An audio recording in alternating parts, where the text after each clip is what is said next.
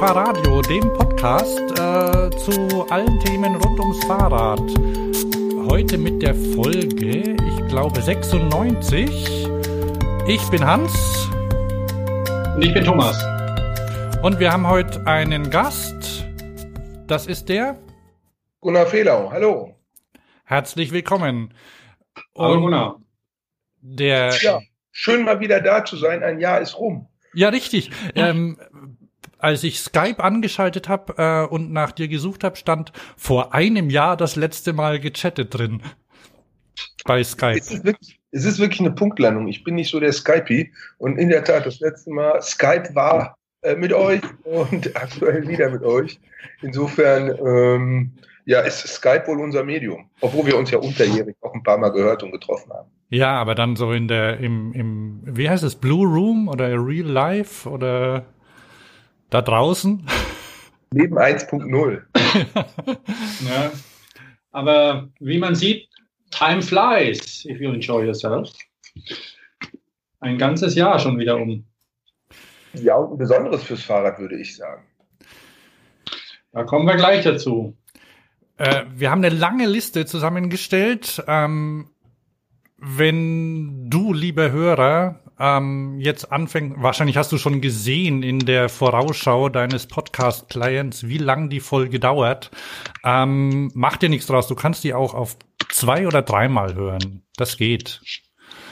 Nur so als Vorschlag. Aber vielleicht wird's ja gar nicht so lang. Wir ziehen das richtig, richtig durch, ne? Thomas. Unbedingt.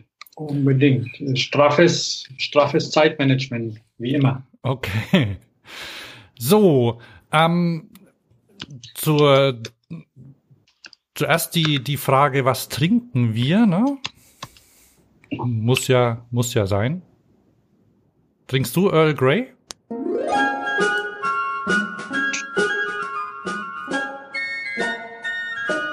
Thomas. Oh, the weather ja. is frightful. Echt? But the fire Heiß? Earl Grey hot. Delightful. And Sagt, we've no place to go. Sagt dir das so. noch was? Make it so. Make it so. Gunnar. Der Song, ja, das Getränk, nein. Also, ich meine, Spaß beiseite. Ich habe in der Cup. Bitte? Es ist viel für den ersten Cup und früh für den ersten Glühwein. Das ist so in between. Ich habe ja, also bei mir ist es Kaffee. Schwarz. Ganz normal. Das ist echt langweilig, ne? Abends kann man ja interessante Alkoholiker trinken, aber das geht jetzt noch nicht. Ihr müsst, müsst ihr noch arbeiten heute? Ja, das. Die, die würde ich noch auf eine Woche ausdehnen. immer, immer. Immer am Schaffen, außer wenn halt nicht. Okay. Ähm, aber ja, tatsächlich ist es, ist es schon ein bisschen schwierig, morgens mein, um neun, um da aus meiner, aus meiner Lehrzeit zu berichten. Klar, da als Schlosser am Land, da kann man schon mal einkehren und ein angewärmtes Bier trinken um neun. Aber so irgendwie ist das nicht mehr aktuell. Das war mal vor 30 Jahren. Weiß nicht, wie das heute. Heute gibt es ja Red Bull. Ah, zu Red Bull kommen wir, glaube ich, noch, oder? Irgendwo im Bereich Sport später. Ja, kommt man nicht hin, glaube ich. Ähm, ich fange mal, ich fange mal ein bisschen mit ein bisschen Meta an. Ähm, wir machen ja Jahresrückblick und dann habe ich mal, habe ich mal geguckt auf den Jahresrückblick 2017, den wir gemacht haben. Da hast, da habe ich Glühwein getrunken. Ähm, du Thomas hast dunkles Bier getrunken und der Gunnar Wasser. Und ähm, ich guck gerade mal, was wir da gesucht haben. Also ein paar Themen ähm, begleiten uns weiterhin. Ähm, zum Beispiel haben wir auf das Jahr, auf das 200. Fahrradjubiläum von Karl Dreis vorausgeschaut und da werden wir heute noch mal ein bisschen zurückgucken, ne? weil wir, das haben wir jetzt hinter uns, was daraus geworden ist. Dann habe ich noch äh, festgestellt, dass wir extrem, dass wir sehr wenig produktiv waren dieses Jahr. Wir haben nur zehn Folgen rausgebracht, Thomas. Ganz schön schwach, ja. Das ja. muss sich ändern. Hat seine Gründe, die hier nicht hingehören, aber Davon kam eine übrigens aus Hannover. Nur zur Information. Ah, war ich nicht dabei. War Genau. Ähm, dann noch ein bisschen die, die erfolgreichste Folge 2017. Das war der Podcast Nummer 91. Da hatten wir Joas aus Bonn und Eva aus Berlin zu Gast, die über ihre Erfahrungen beim Candy Bee berichtet haben. Ähm, das sind, wenn man dem einen Statistikdienst trauen darf, 1600 Downloads und beim anderen sind es 2200. Hm, ja, ein krasser Gegensatz, oder? Es ist mehr als meist ungenau. Da muss ich noch mal, da muss ich noch mal in die Tiefe gehen, woran das liegt. Auf jeden Fall ähm, kam die Folge verhältnismäßig, also ganz gut an. Also es scheint, scheint ein interessantes Thema zu sein. Waren auch zwei interessante Leute. Die eine kommt später noch mal. Ähm, die erfolgreichste Folge überhaupt bleibt immer noch das Interview mit ähm, Martin Randelhoff von 2014, das ähm, immer, immer, immer noch angehört wird, mittlerweile bei über 5000 Downloads ist. Da geht's um E-Bikes, war von 2014.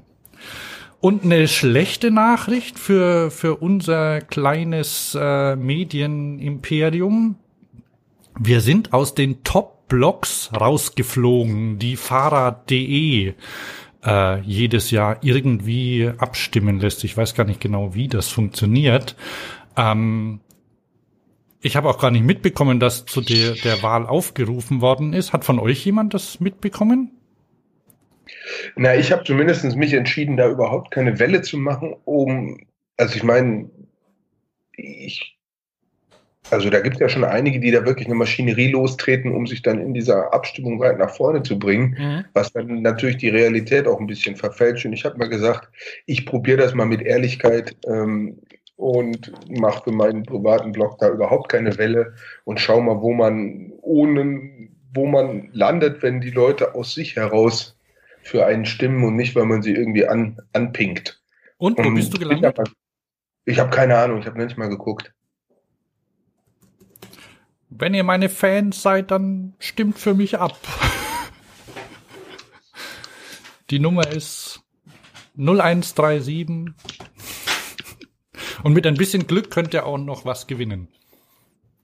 Ja, ähm, da sind ich, ich gucke gerade mal, wer da gewonnen hat. Gewonnen hat ähm, beim Fahrradblog Cycling Claude. Okay. Dann MT, den, den kenne ich. Ähm, den habe ich auf der Eurobike auch getroffen. Dann MTB Travel Girl, die, die kenne ich nicht. Kennt, kennt die jemand von euch? Da muss ich jetzt bei den Blogs immer gucken. Ich bringe ja nicht immer die Blognamen zusammen, sondern oft nur ah. die Themen. Na, na gut, und die, die, der dritte Platz, Bronze, sieht, die, die Medaille sieht aus wie Roségold. Auch nicht schlecht, das ist das neue Bronze. Ähm, das ist erbaut. Wer macht denn den?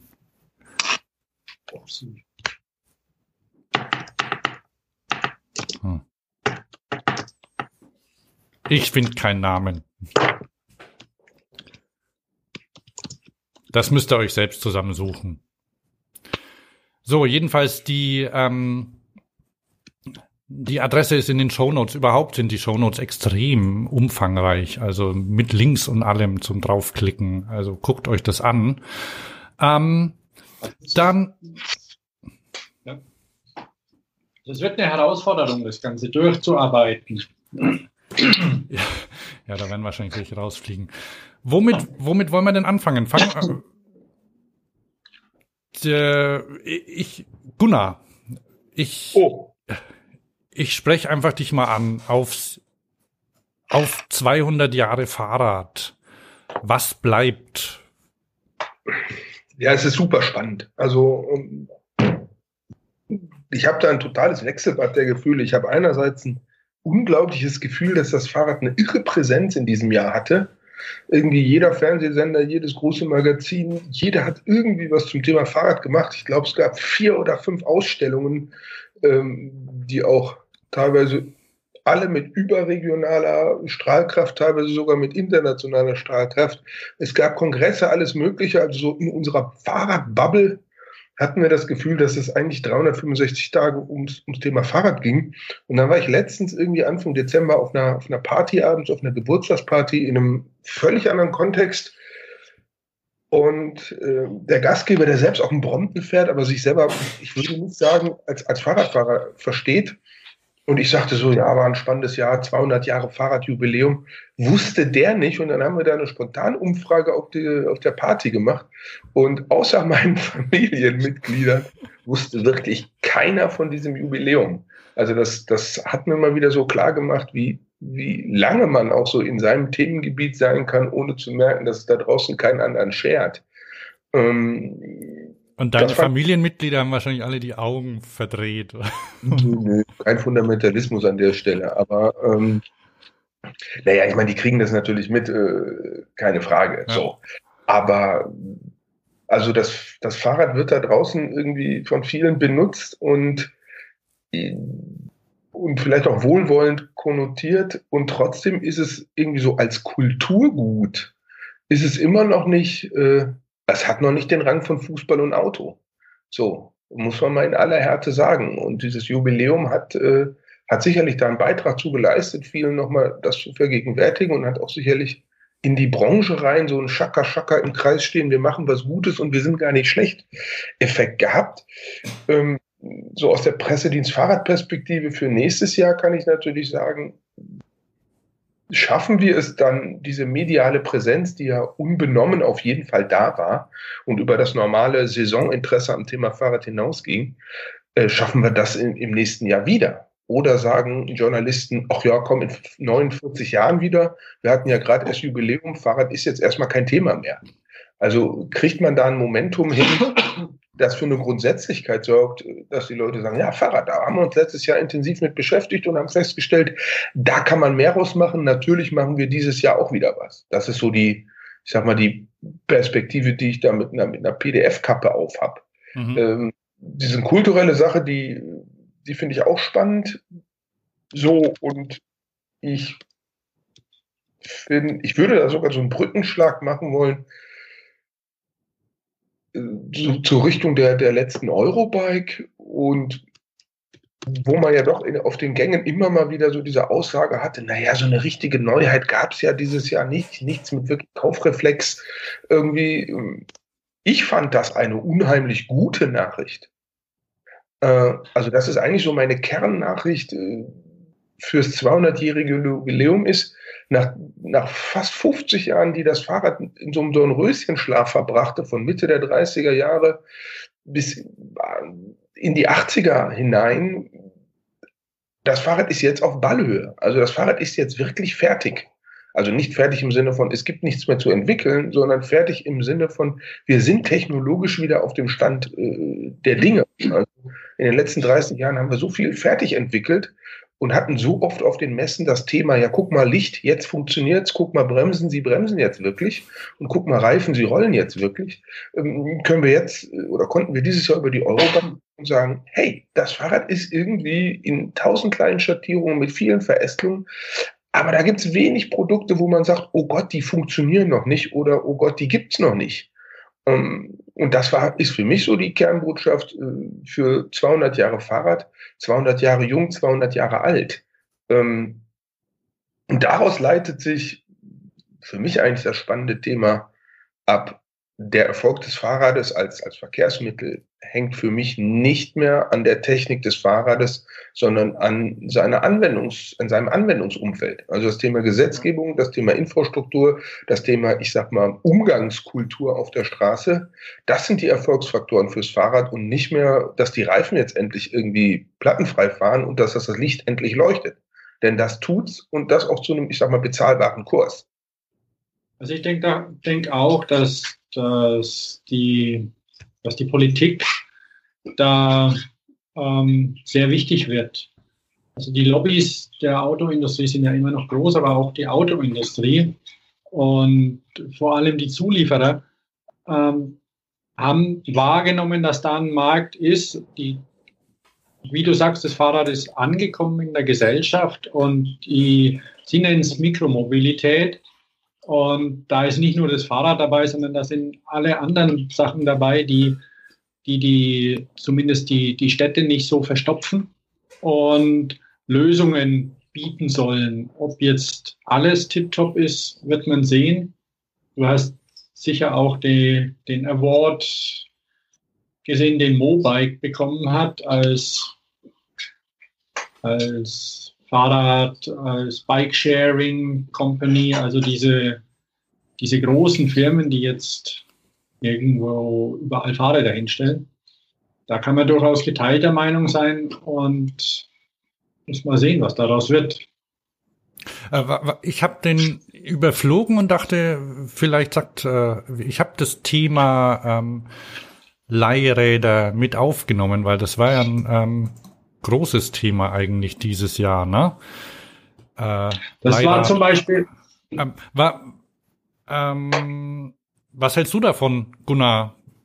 Von ich Sharing ähm, als ja, wie, wie, wie wirkt sich das aus? Wie äh, ist das gut? Ist es böse?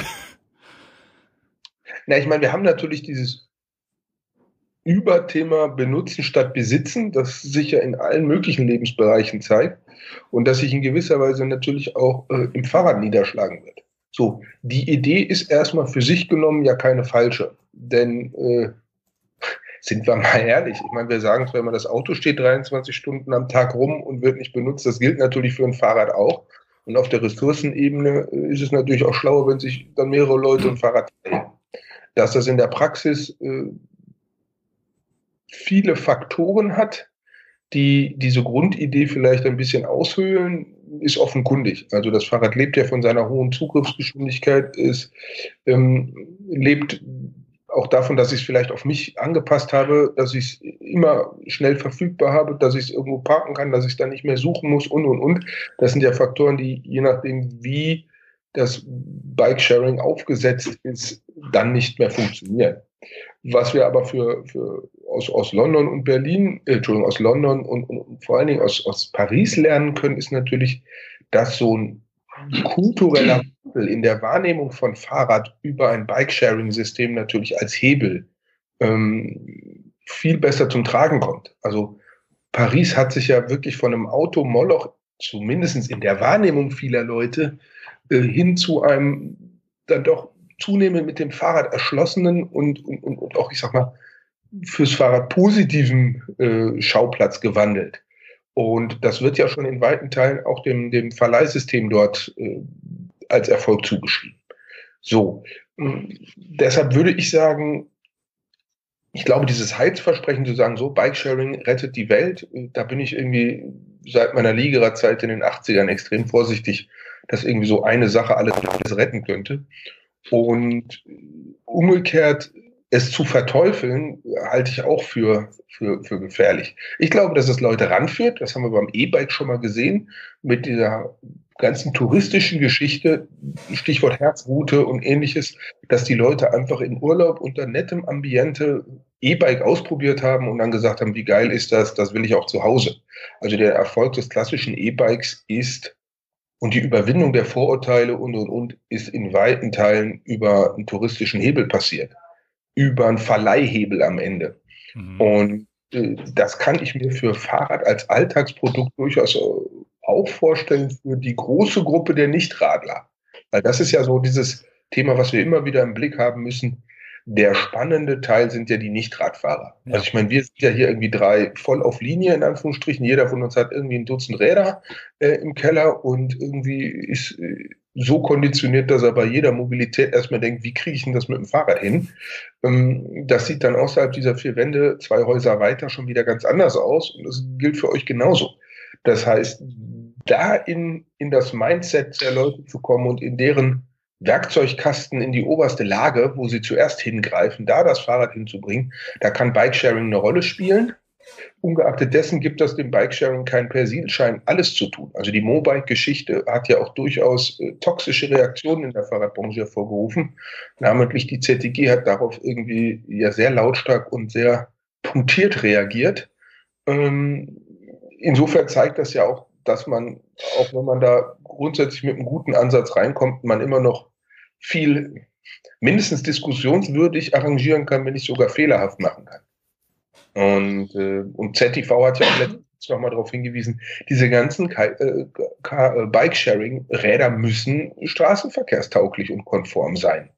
Äh, und da kommt ja nochmal so ein Riesenfeld, wer kümmert sich darum, wer ist dafür verantwortlich, wer trägt Schuld, wer und, und, und. Ähm, also das Ganze ist noch nicht so einfach durcharrangiert, wie es auf den ersten Moment klingt. Und es ist auch keine pauschal per se eine Lösung für alle Probleme. Es kann ein Baustein sein, ein Werkzeugkasten oder ein Werkzeug im, im Repertoire und besonnen eingesetzt, super irgendwie gedankenlos eingesetzt, dann irgendwie auch mit Kollateralschäden. Hast du diesen, diesen großen Fahrradberg gesehen in China? Gunnar? Ja, aber wenn man sieht viele Fotos aus China, die einen irritieren könnten, ähm, und die Geschichte dahinter, die ist, die einen irritiert, dass da irgendwo erstmal ein Stapel Fahrräder liegt, so. Ähm, aber das ist schon krass. Gar keine Frage, das ist schon krass. Aber in den, also in den Chine, in China kommt ja, kommt ja dadurch auch das Radfahren wieder zurück, was ja früher quasi vom, vom Staat verordnet war. Und ähm, dann mit, mit, den, mit, mit der Veränderung der, der, La der wirtschaftlichen oder politischen Lage, dann kam ja immer mehr Autoverkehr und ähm, da ähm, nutzen aber viele Leute das dann selbstverständlich. Hast du nicht auch ein Beispiel von Thomas, von jemandem, der, ja. in, der in China ähm, wohnt oder, ja, oder ja. arbeitet? Ja, habe ich. Also ähm, ich habe mich mit einem einen Chinesen neulich unterhalten und er dass also in seiner, in seiner Heimat, da besitzt keiner ein Fahrrad. Die nehmen sich einfach irgendein Mobike, OFO oder wie auch immer die Dinger heißen. Da geht es natürlich auch darum, was mache ich mit dem Rad? Also da die ZDG natürlich, die will Fahrräder verkaufen. Und ich glaube, das wird sie auch weiterhin, weil das Fahrrad ja so unterschiedlich ist. Wo ich mit dir konform bin, Gunnar, ist, dass es in die Öffentlichkeit kommt, also ins Auge. Ich bin neulich in Frankfurt aus der Bahn gestiegen und da stand dann ein O-Bike rum. Also was diese Mobikes, die sind ja austauschbar. Wie auch immer da das Label draufsteht, die kommen irgendwie aus einer Fabrik, sehen alle gleich aus, sind sehr rudimentär ausgestattet, aber super easy zu bedienen. App drauf, losfahren. Und damit kann man ein paar Meter im Flachen fahren. Jetzt mit dem, das, das ich hatte, das hatte keine Schaltung. Das geht im, im Flachen. Wenn es einen Berg hochgeht, dann muss man zu einem anderen Anbieter wechseln, der eine Schaltung anbietet, weil der kam ein paar hundert Meter später, hat ein Anbieter seine blauen Räder hingestellt und ähm, einen Monat für ein Euro angeboten. Dauerbenutzung. Ja, also wie sich, wie sich das etabliert, diese, diese, so wie es auch in China benutzt wird, einfach als Transfer zu den öffentlichen Verkehrsmitteln.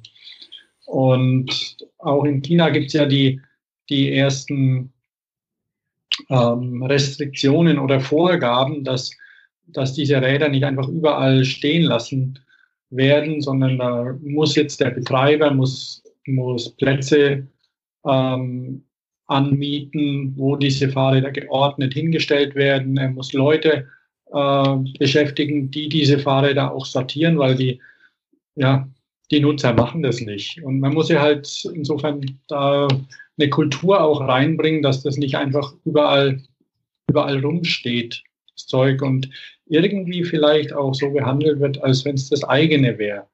Ein, also das, das, das muss ich, das muss sich noch bilden, das Ganze. Aber wenn dann jetzt zum Beispiel in Frankfurt mehr von diesen gelben Dingen plötzlich auf Fahrradwegen, auf Straßen auftauchen, wenn einfach mehr Leute auf Rädern unterwegs sind und das unabhängig vom, von Sporträdern, dann ist es an sich gut.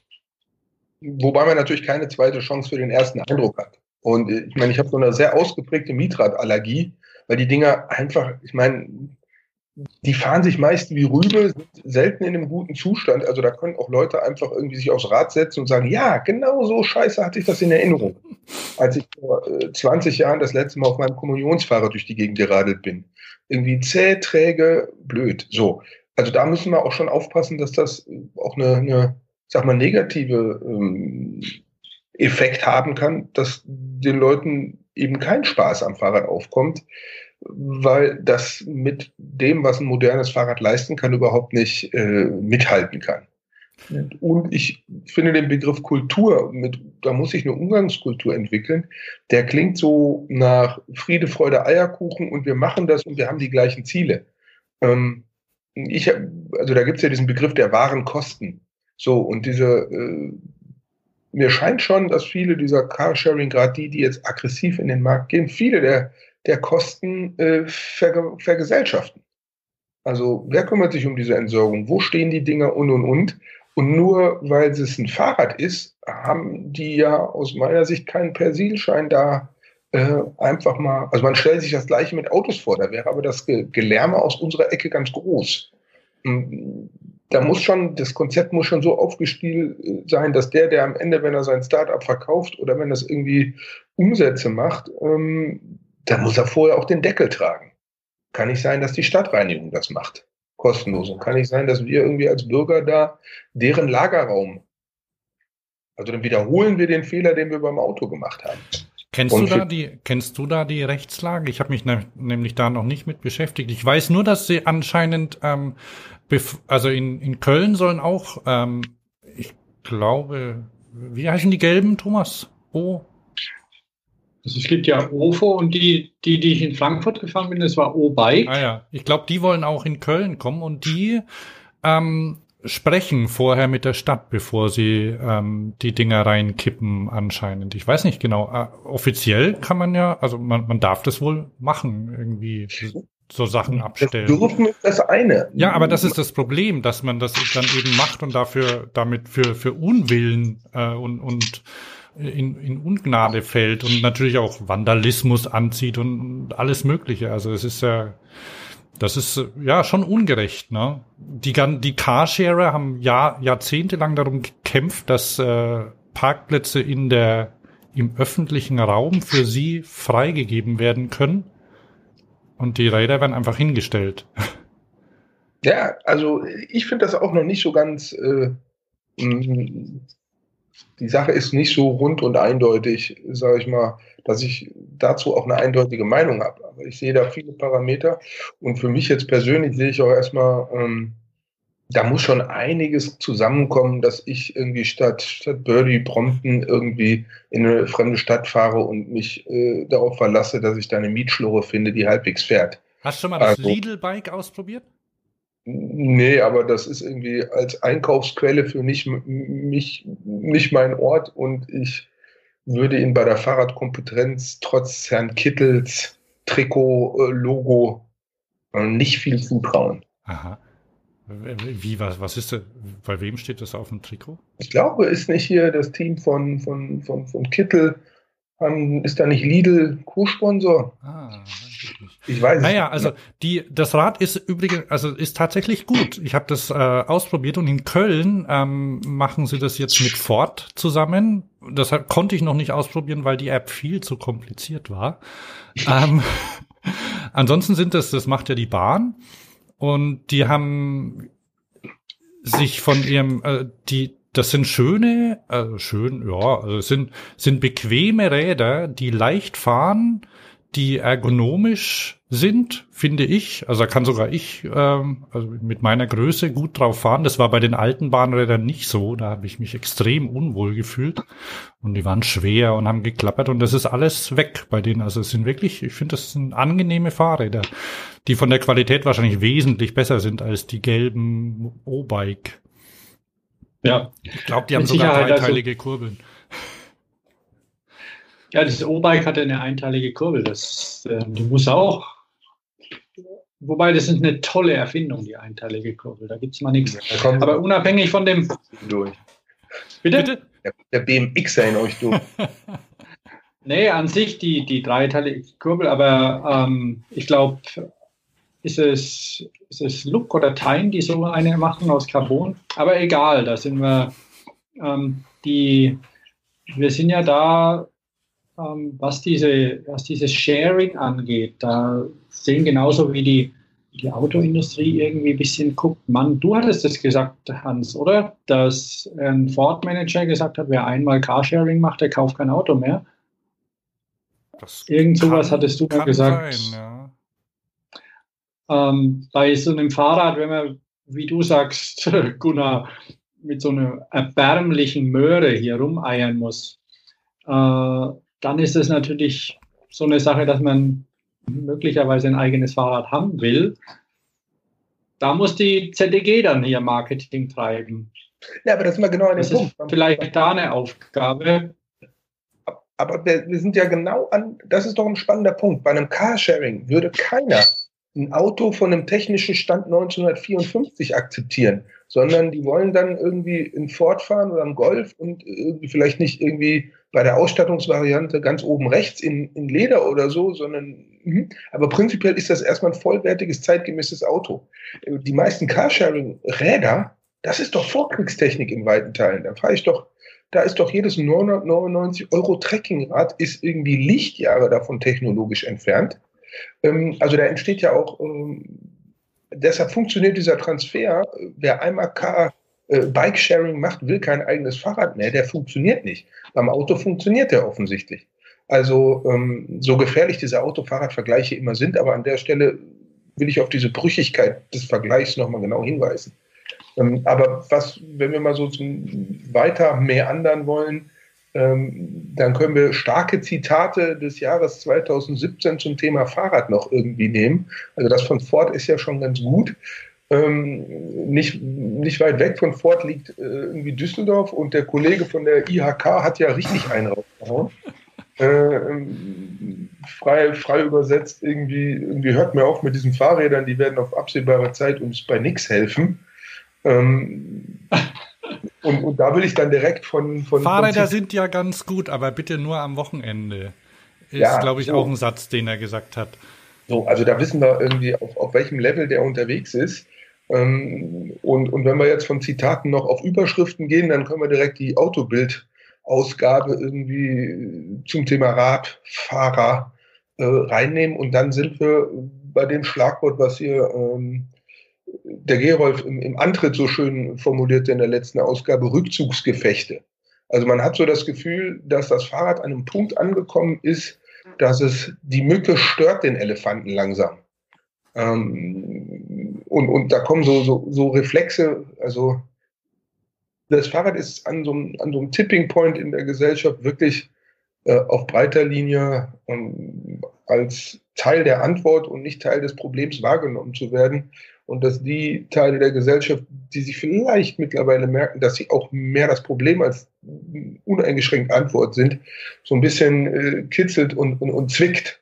Ähm, also bei aller Kritik, die ich, die inhaltlich da auf jeden Fall in, bei dem IHK-Kollegen als auch bei ähm, der Autobild brauchen wir nicht zu diskutieren. Das ist relativ schnell aus unserer Perspektive heraus ausgehebelt. Aber der Effekt, dass da Leute also vor drei Jahren hätte die Autobild das gar nicht erst zum Thema gemacht, weil sie gesagt hätten, hey, diese Radfahrer, who cares?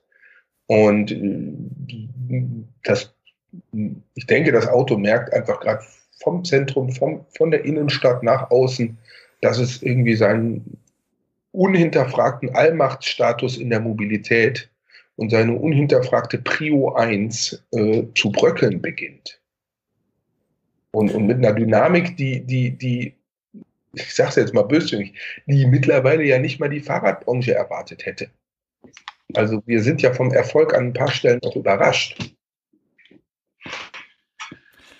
Ja, ja also es herrscht ja, ähm, wenn man über die Eurobike gelaufen ist, so eine bestimmte... Ich wollte noch, ich wollt noch mal kurz zur, zur Autobild. Ähm, der Immerhin hat ja die, die Fahrer, die, die Bike-Bild aus dem gleichen Haus, die waren ja ähnlich überrascht äh, wie wir von den, äh, von den Aussagen der Autobild. Also die sind ja, ähm, ja, also da, da merkt man nicht unbedingt, dass die, dass die aus dem gleichen Haus sind. Also es sind ja zwei, unterschiedliche Meinungen, die da auftreten.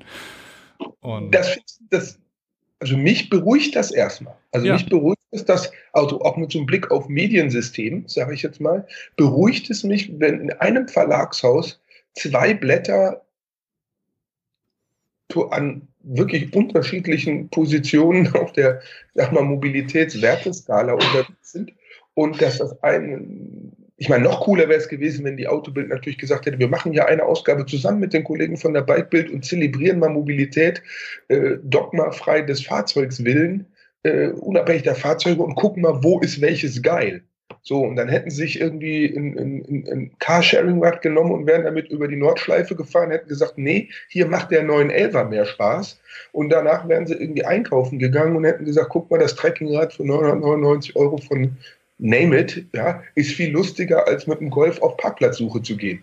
Also da hätte man sich ja auch einen sehr ähm, entspannten, lustvollen, ein bisschen ich sag mal, an, an Top Gear geschultes, leicht ironischen Umgang mit dem eigenen Fahrzeug vorstellen können von beiden Seiten. Ich bin mir auch Und, sicher, dass da, dass es einige Leute in den jeweiligen Redaktionen gibt, die das äh, gerne gemacht hätten. Da bin ich mir, äh, kann ich mir mit vielleicht, vielleicht kommt's, vielleicht machen sie es. Ähm, die Reaktionen waren ja, ich weiß nicht, wie in der Autobild, die Autobild verfolge ich nicht. Ich muss da mal wechseln.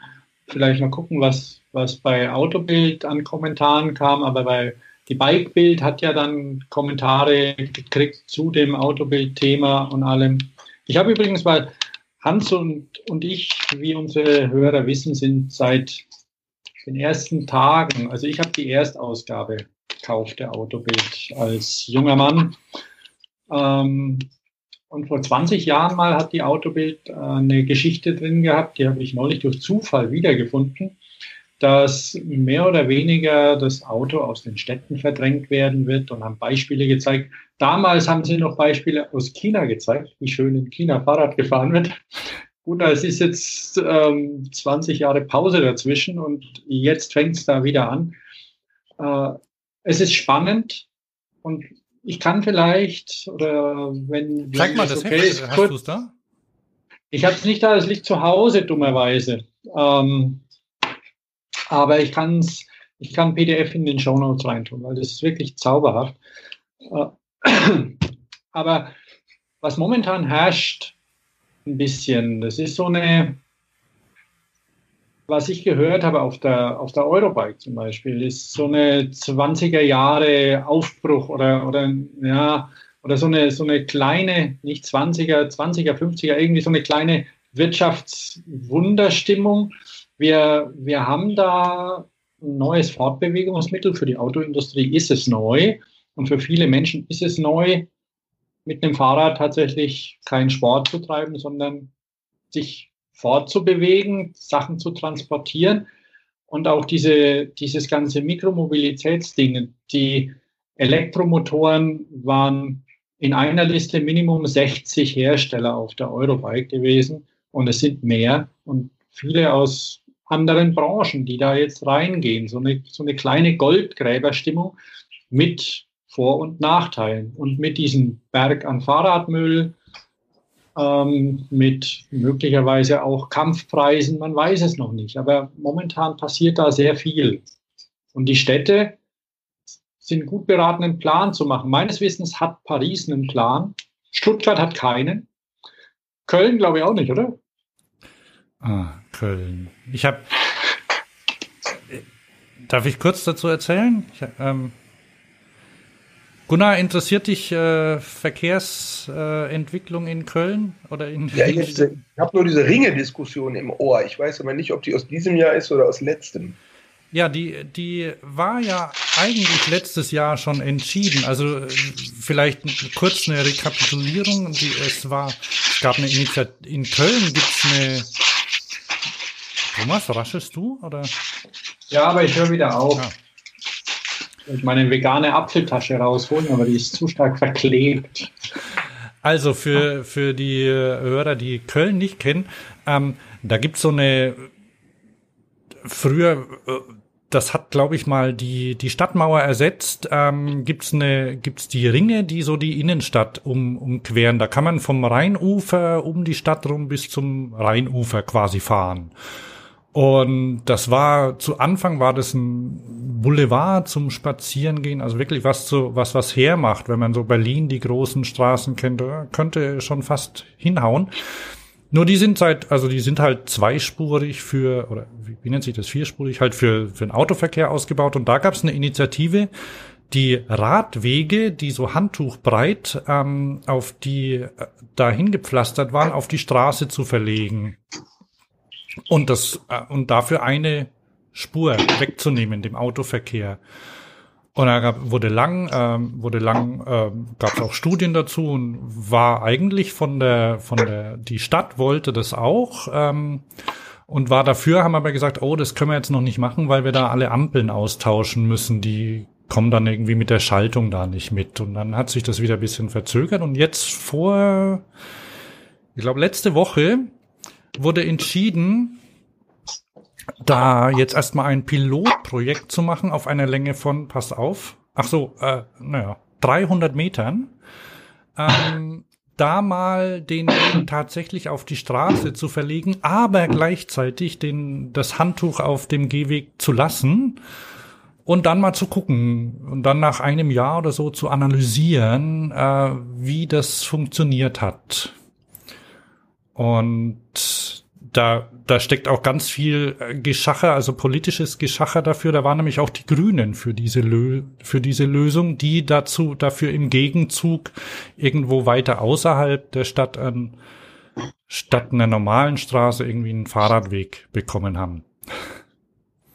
Ich meine, das zeigt doch einiges. Und vielleicht noch ganz kurz dazu, ich habe eine, ähm, das, das bestätigt mich zum Beispiel in meiner, in meiner Einstellung, mich nicht zu stark in Initiativen zu, zu äh, engagieren, weil das so frustrierend sein kann. Ich habe nämlich eine Frau getroffen, die in dieser Ringfrei-Initiative sehr engagiert war. Die habe ich irgendwie einen Tag vor dieser Entscheidung getroffen und die war ziemlich, ja, die war die war nicht gut drauf. Und da, also da haben sie lang, also mit wirklich, wenn, wenn man, wenn man dann so Zwischenerfolge hat und dann kommt's, dann kommt einfach die Politik dazwischen, dann ist es enttäuschend und bringt sicher auch weniger Leute dazu, da mit, mitmachen zu wollen.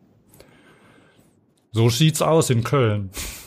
Ich meine, wir bewegen uns da ja in einer Transformationsphase. Ich meine, wir haben ja eine, eine extreme Asyn Async, boah, scheiße Wortfindungsstörung.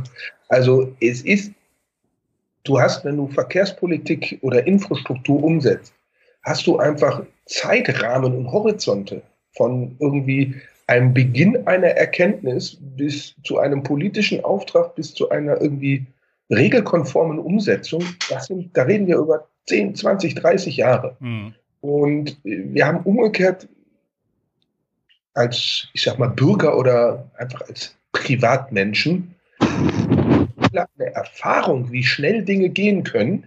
Ja, ähm, und das, das wird zunehmend inkompatibel. Und das manifestiert sich natürlich super an genau so einer Stelle, wo man schnell sagt, ja, ich habe jetzt für mich, Erna P. aus K. irgendwie, hat für sich erkannt, Radfahren ist cool irgendwie hat ihren alten VW Fiesta oder ihren alten Ford Fiesta verkauft und fährt jetzt mit ihrem E-Bike irgendwie über die Ringe und sagt sich, weißt du, irgendwie, warum passiert denn nichts? Und diesen Radweg, den sie früher nicht mal gesehen hat, äh, nicht mal wahrgenommen hat, benutzt sie auf einmal und ist frustriert. Ähm, während die Leute im Planungsamt sagen, so, wir haben diesen Radweg vor fünf Jahren irgendwie vielleicht leicht renoviert und das sollte jetzt 25 Jahre halten und das tut es auch vom, von den Pflastersteinen her. Äh, wir haben sowieso keine Kohle und plötzlich kommen Leute und sagen, irgendwie macht mal. Und dann erkundigen sie sich und dann gibt es vielleicht noch nicht mal klare Regeln dafür, wie sowas umgenutzt werden darf. Da gibt es dafür von wem welche Kohle und Unterstützung. Es hat so unglaublich viele Ebenen. Ähm, da bin ich mit diesem Wegdissen der, der, ähm, der, der, der jeweils anderen Akteure ähm, ein bisschen unzufrieden. Und dann gibt es da mittendrin die Politiker, die ja nur am Ende bei allen Lippenbekenntnissen geht es um Stimmenmaximierung. die einfach ganz genau überlegen, okay, dieses Mal lohnt es sich zur Eurobike zu gehen als äh, Bundeskanzleranwärterin und vier Jahre später lohnt es sich nicht für sie, vermeintlich. Ähm, so. Also einerseits ist es cool, wenn Fahrrad erkannt wird als ein, ein, wenn Fahrrad den Stellenwert hat, dass man damit Stimmen machen kann. Umgekehrt wird es genau damit zum Spielball. Ähm, so hat auch dieser Erfolg irgendwie von dem Art äh, Volksentscheid Fahrrad oder so in Berlin, den, den wir ja beim PDF auch als Supporter unterstützen, ähm, erstmal super, weil es ein Thema auf die Agenda gebracht hat. Zu dumm, jetzt ist das Thema auf der Agenda und wird Spielball irgendwelcher politischen äh, Geschachere.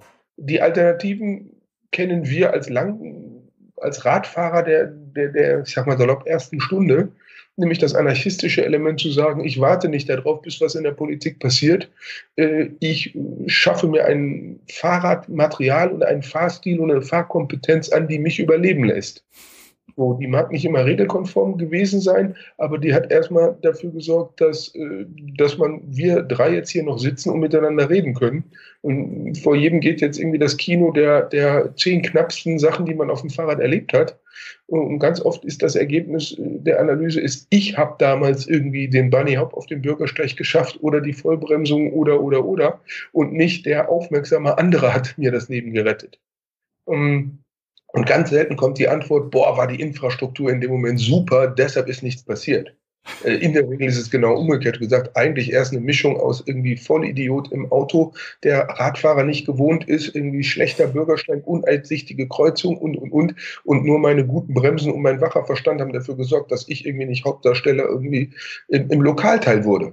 Äh, mit anschließend weißem Fahrrad an der Ecke. Das heißt, wir haben da einfach so eine Abweichung zwischen mein persönliches Interesse verändert sich und, äh, und äh, das geht durch die Instanzen, wie es irgendwie in der 68er-Bewegung hieß. Und Fahrrad geht gerade den Weg durch die Instanzen. Und das ist zäh und lang und frustrierend und, und, und, und, und. Und wir haben einen langen Weg, bis wir einen Kanzler oder eine Kanzlerin haben, die Nonchalance, die Kurzstrecken in der Stadt irgendwie in Berlin mit dem Fahrrad zurücklegt. Äh, oder bis die Bodyguards danach ausgesucht werden, wie gut sie Mountainbiken, wie es bei George Bush war. Dass der einfach explizit im Anforderungsprofil für seine nächste Security hatte, eine bestimmte Dosis von echten Mountainbike-tauglichen äh, Leuten zu haben, weil er es pflegte, irgendwie, wann immer er konnte, auf seiner Ranch und woanders wo eine Mountainbike-Runde zu fahren. Echt? So. Ja, und da gab es auch die goldene, unausgesprochene Regel irgendwie, keiner fährt schneller als der Präsident. So. Also der durfte nicht, der durfte nicht überholt werden. So. Ähm, also, oder bis wir wie in, wir haben jetzt keinen König mehr oder keine wirklich prominenten Prinzen, aber in Holland, wo es ja Nonchalance ist, dass irgendwie der König oder die Prinzen auch mal mit dem Rad durch Amsterdam radeln oder so. Äh, in Dänemark. Ohne Helm natürlich. Hm? Ohne das, Helm natürlich. Ja, weil das auch eine kulturelle Sache ist, über die wir viel diskutieren können, warum sich das schwächere Glied schützen muss. Also von Fußgängern verlangt keiner, dass der Helm aufsetzt. Ich, ich bin auch immer voller Ambivalenz, wenn ich diese Herrscharen kleiner Kindergärten, Kinder mit, äh, mit Leuchtwesten sehe. Ähm, das ist schon eine komische Botschaft, die die Kinder da eingeimpft kriegen. Ähm, so, also da, da gibt es das Themenfeld irgendwie Infrastruktur und Nutzung und irgendwie Umsetzung äh, ist ganz eng an politisch und, und, und Stimmenmaximierung und ganz eng auch an wer trägt welches Risiko in einem Veränderungsprozess. Und der Radfahrer, der eine neue Infrastruktur verlangt, der hat ein geringes Risiko. Für den ist die Situation schlecht, der weiß, wie sie besser wäre der Autofahrer, die Industrie, die Stadt und die Politiker, für die ist alle ähm, der Wechsel erstmal mit hohem Risiko behaftet. Und wie es irgendwie Machiavelli schon so gut beschrieb bei Veränderung, du hast irgendwie vier Positionen dazu, drei sind negativ der Veränderung gegenüber eingestellt. So. Ja. Ähm, und nur eine ist positiv der Veränderung gegenüber eingestellt, weil sie sagt irgendwie, es kann eigentlich nicht schlimmer werden. Insofern ist jede Art von Verbesserung erstmal besser. Und fürs Fahrrad und Infrastruktur würde ich sagen, es kann auch schlimmer werden. Also wir haben ja auch irgendwie genug Maßnahmen, wo mit viel Geld im wahrsten Sinne des Wortes Dinge zementiert wurden, die wir jetzt 30 Jahre am Hacken haben und die nicht besser sind, sondern die verordnungskonform oder Fördergeld optimiert oder äh, autoverkehrsfreundlich ausgestaltet sind und nicht irgendwie let the cyclist flow. Also da würde ich, ähm, dann sind wir bei so einem verkehrspolitischen Leitbild, das wir in Deutschland einfach nicht haben. Wir haben nicht die fahrzeugsfreie Vision, wie wir Verkehr in Zukunft arrangieren wollen. Und das allergrößte Tabu wird in Deutschland sowieso nicht angesprochen, nämlich wirklich Mobilitätsvermeidung. Also wenn wir irgendwo, und das ist ja ein Thema, das wir dann für verschiedene Bereiche, das haben wir bei Konsum und bei anderen ja auch, also schlicht dieses Weglassen, mhm. das ist doch das große Thema. Also oft sind wir unterwegs, wie oft müssten wir es wirklich und wir werden ich glaube nicht, dass wir das schaffen, alles so zu arrangieren, dass die Mobilität, Umfang der Mobilität konstant bleiben kann. Das ist ja ein, Thema, der, das sich hier in Deutschland Industrie 4.0, glaube ich, nennt. Und also was du sagst, Mobilitätsvermeidung. Einfach, ja, viele Sachen müssen nicht irgendwo stationär in einem, in einem bestimmten Ort gemacht werden. Andererseits ähm, ist es auch schwierig, irgendwie eine Unternehmenskultur aufzubauen, wenn sich die Leute nicht sehen. Und, und das hat ja auch was mit Kollegen, sich zu treffen. Andererseits sind natürlich auch in das Thema im urbanen Umfeld sind Mieten und, und Immobilienpreise kaum, kaum zu tragen für für Angestellte meinetwegen. Also jetzt in, in meine, hier in Deutschland geht es vielleicht so gerade noch, obwohl es auch eigentlich nicht geht mehr. Aber in, in London ansässige Firmen, die da reisen die Leute auch irgendwo vom Arsch der Welt an morgens, um, um dort zu arbeiten vielleicht und dann wieder zurückzufahren.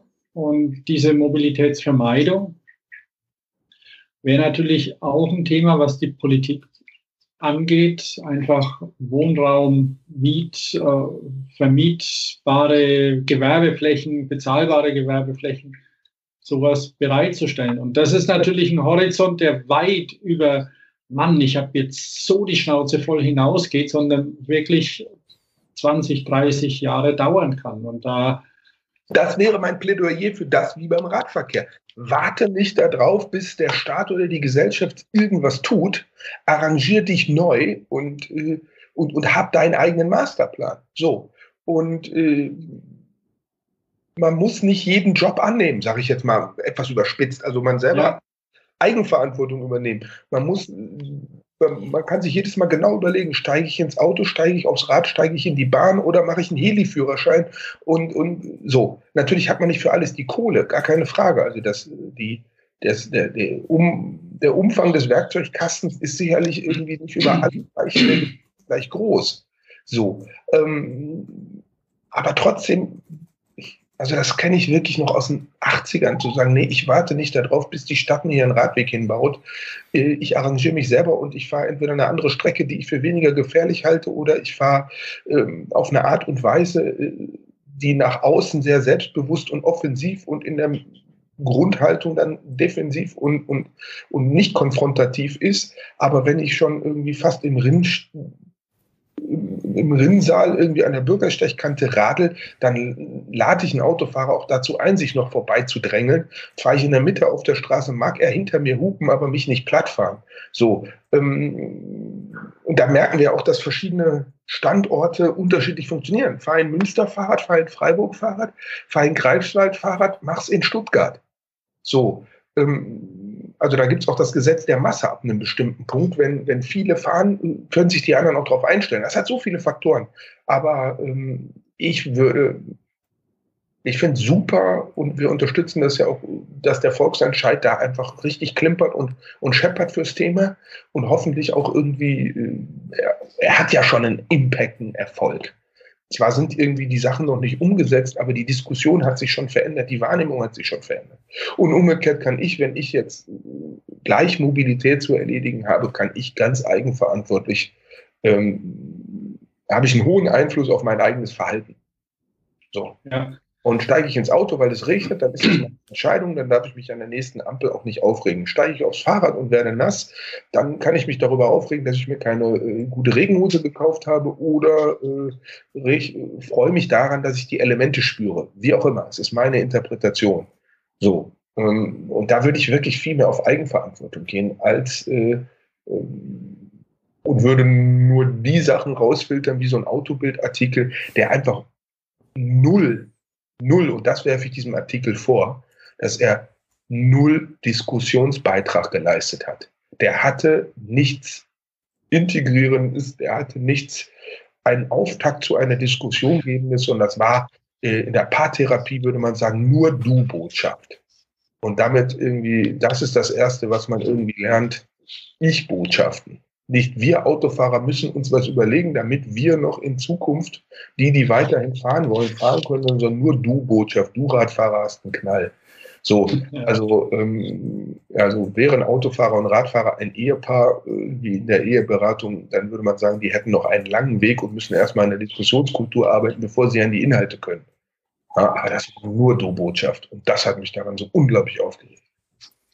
Aber was, was schon auch, also diese, diese Mobilitätsvermeidung, das ist schon was, ähm, ich glaube, Deutschland ist ja so ein Pendlerland und du kriegst ja auch Kilometerpauschalen und alles nur, weil du dich mit deinem Auto auf eine vollgestopfte Autobahn setzt. Also das ist schon auch irgendwie was Perverses, was man gar nicht wahrnimmt. Das ist einfach so.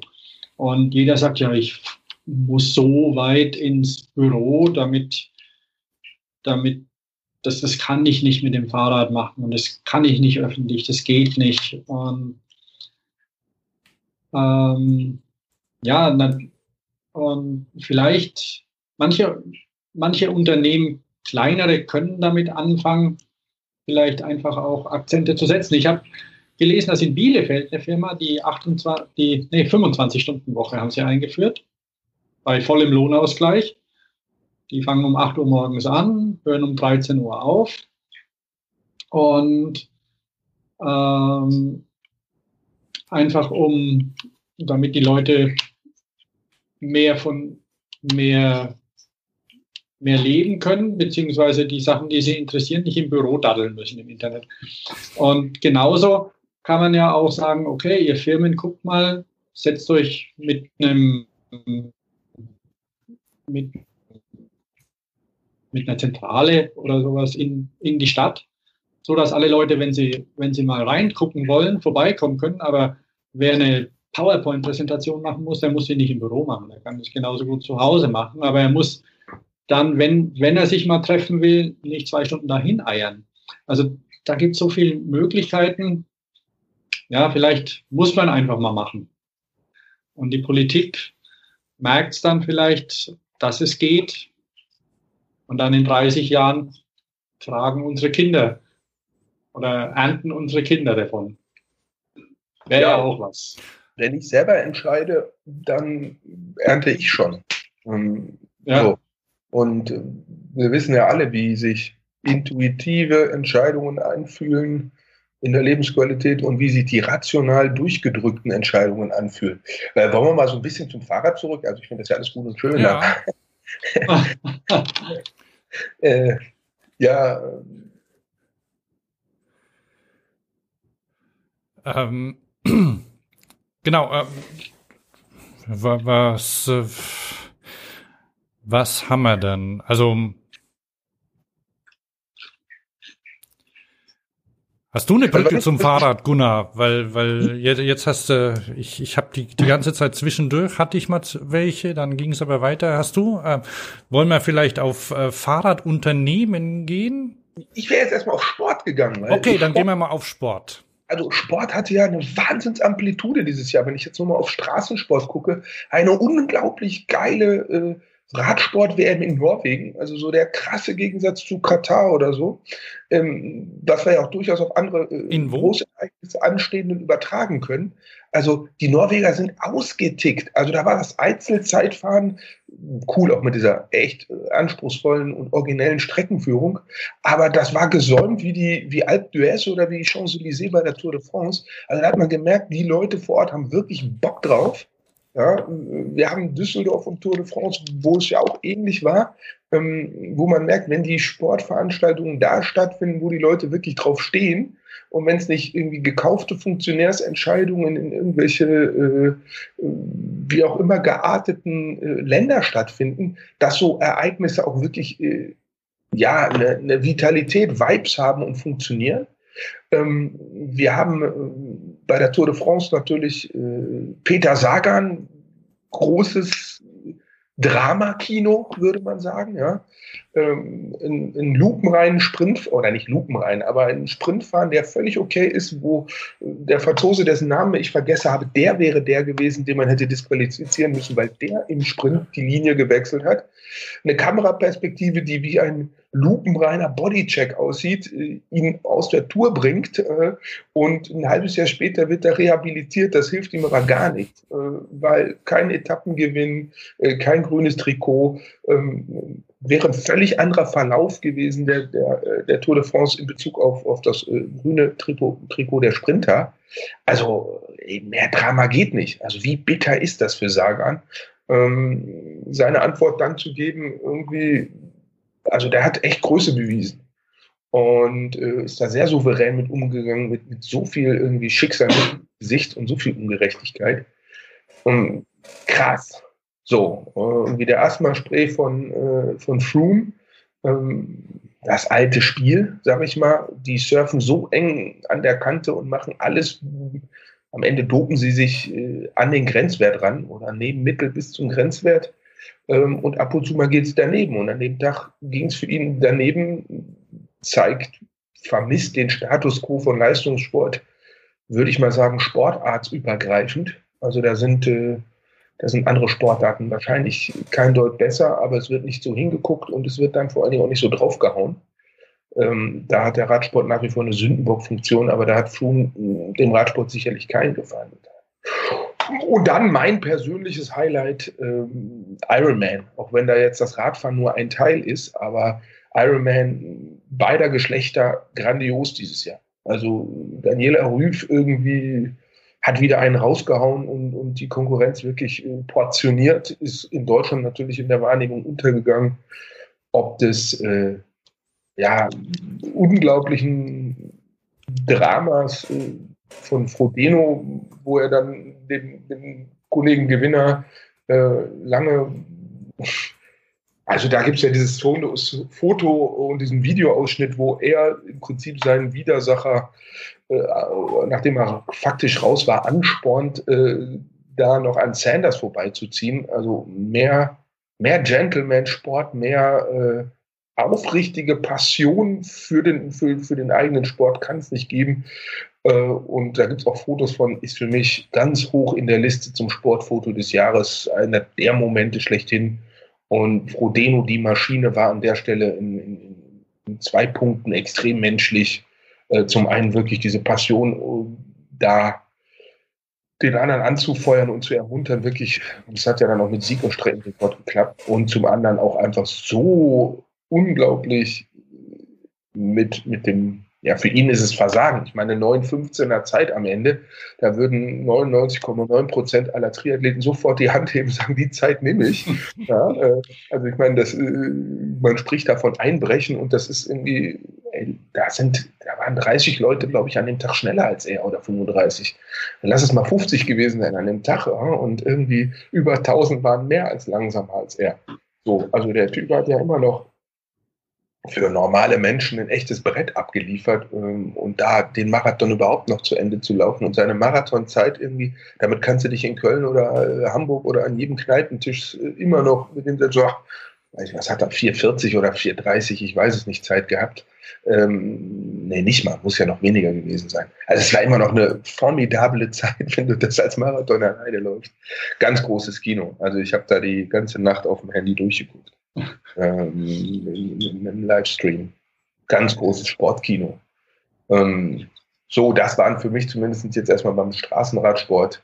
Ähm, fand ich, es war es ein Jahr mit einer unglaublichen Amplitude. Auf der Tour de France können wir noch über diese äh, wirklich heftigen Stürze sprechen, die einfach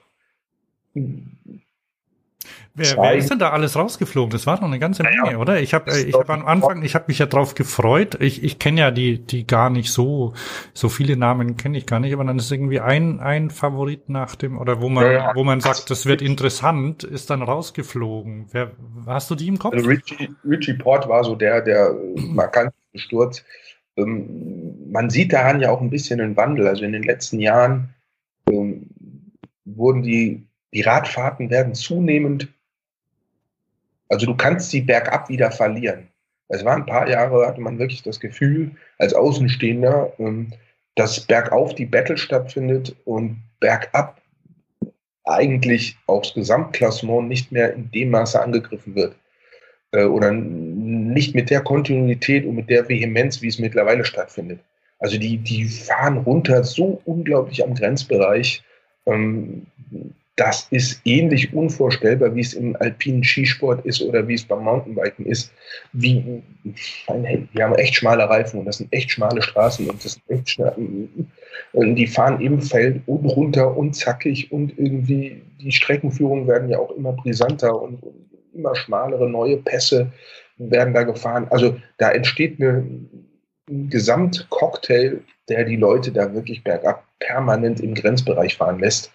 Und dann braucht es nicht viel, bis du purzelst. Und das war ja wirklich heftig. Der hat ja diese Kurve nicht gekriegt, ist dann so ins Gleisbett, sage ich mal, in den Straßenrand und ist ja dann wirklich quer über die Straße geflogen, gegen die Felswand gescheppert. Und da kann man nur drei Kreuze machen, dass die Flugrichtung Richtung Berg war und nicht Richtung Tal, weil sonst wäre er irgendwie als Bausatz unten angekommen. Also da wäre gar nichts mehr. Das wäre es gewesen. So ist er gegen die Wand gescheppert und dann sind noch ein paar andere fast über ihn drüber aber mit Beckenbruch und diversen anderen Sachen irgendwie war er natürlich raus. Ähm, krass. Also das, so dieser Transfer, guck mal, was die da machen, könnte ich das auch. Der funktioniert überhaupt nicht mehr. Also was die da machen, ist, ist, ist ja, Extremsport. Punkt. Und nicht mehr nur auf der Konditionsebene, sondern seit längerem auch wirklich auf der fahrtechnischen Ebene. Das Kennst du, weißt du, wie es dem im Moment geht? Nee, ich weiß es nicht. Ich bin jetzt, muss ich ehrlicherweise auch sagen, ich bin da auch so ein, ich bin so ein U-Boot-Radsport-Fan. Ich tauche eigentlich so kurz vor den Rennen auf, schaue mir die an und tauche dann auch wieder ab.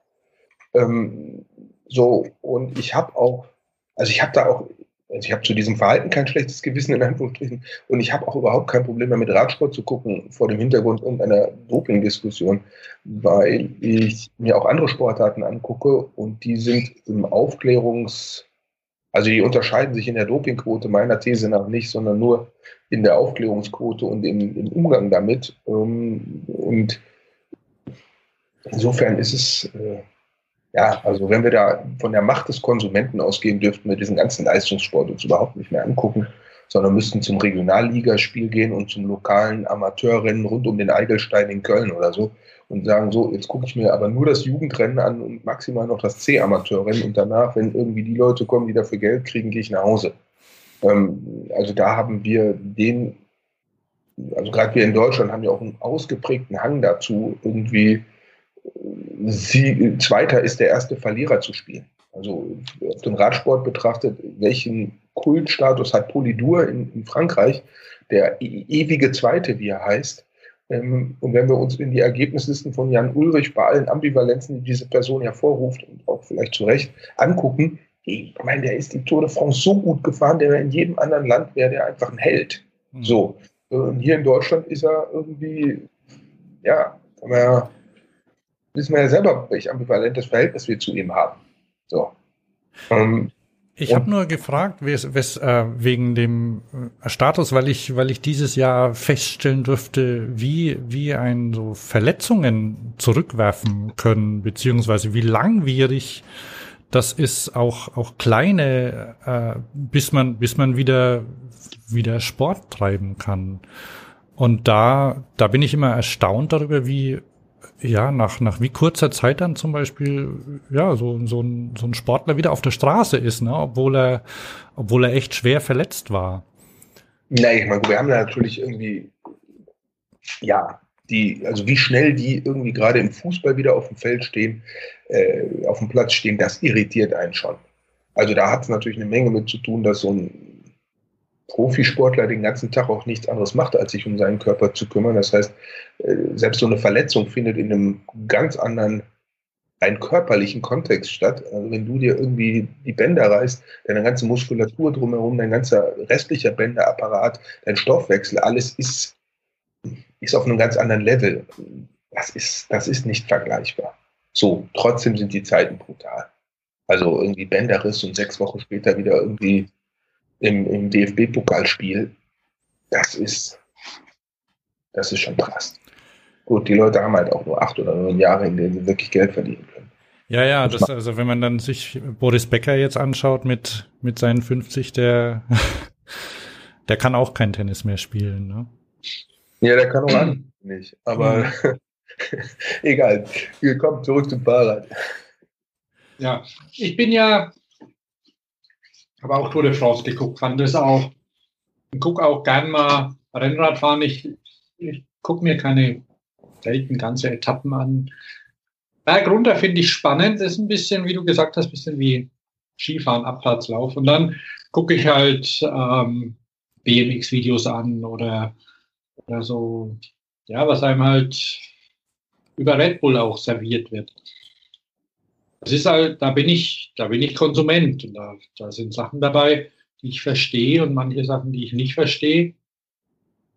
Wie man, welche Gefahren dabei sind. Ich weiß nicht, wenn mein, wenn, wenn ein Familienmitglied meinetwegen sagt, okay, ich bin jetzt mit einem Wingsuit irgendwo raus, weiß ich nicht, ob ich das gut finden sollte, aber man kann die Leute vielleicht nicht daran hindern. Also, ähm, aber es gibt so gut gemachte Sachen teilweise mit eben Extremsport und da hat, da muss man schon sagen, da hat Red Bull mit, mit Geld und Erfahrung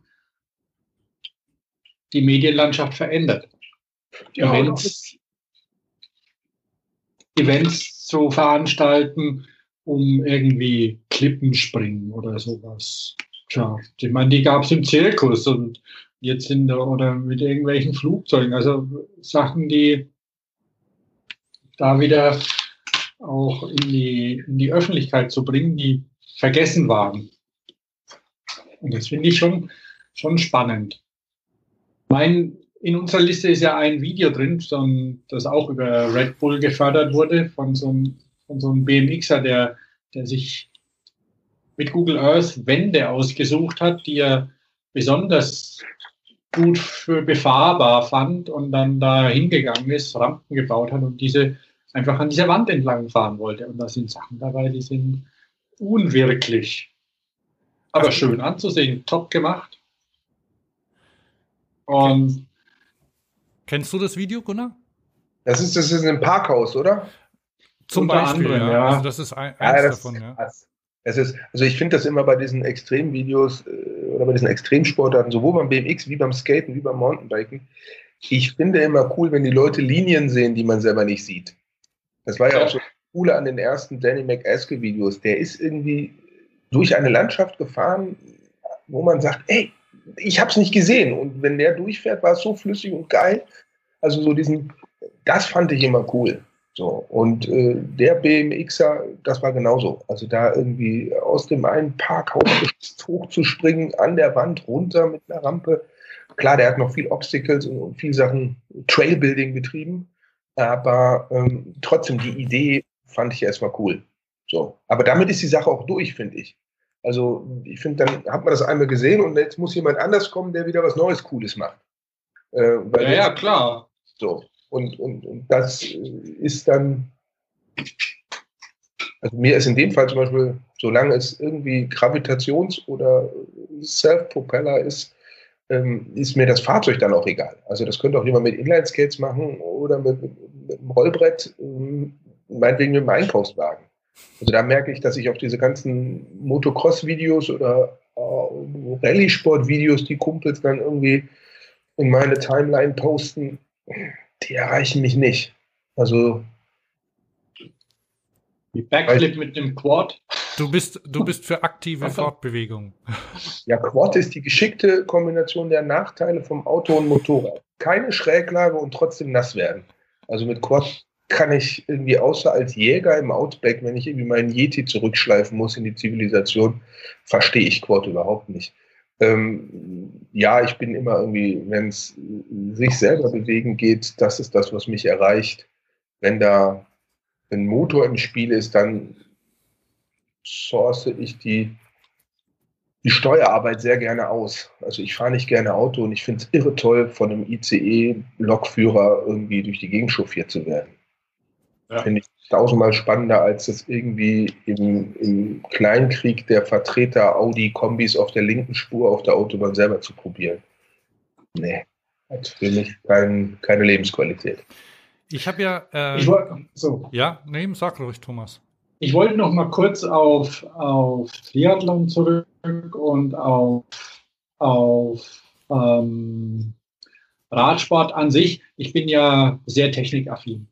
Und also Triathlon, obwohl ich mir zwei der drei Sportarten da nicht vorstellen kann, weil ich einfach nicht ordentlich schwimmen kann und mit dem Laufen, naja, ich fahre gern Rad, Laufen ist nicht so mein Ding, aber die Räder, die sehen so hammermäßig gut aus mittlerweile, die, weil die, die dürfen Sachen machen, da träumt halt so ein, so ein Rennradfahrer davon. Und teilweise der Aerodynamik geschuldet wird dann irgendwie so ein großer Rahmen gemacht und dann denkt man, oh, da ist Platz, da kriege ich eine Banane unter oder keine Ahnung was. Aber also das ist das, was, was ich, wo ich dann beim Radfahren Triathlon einschalte und mir gucke, was haben sie denn wieder für Maschinen? Also da, das ist einfach cool und, und auch so, so Rangsportarten, die jetzt zum Beispiel BMX-Fahrer, die haben ja nun naja, technisch tut sich da ja nicht so wahnsinnig viel bei denen. Die, das ist ja schon ein,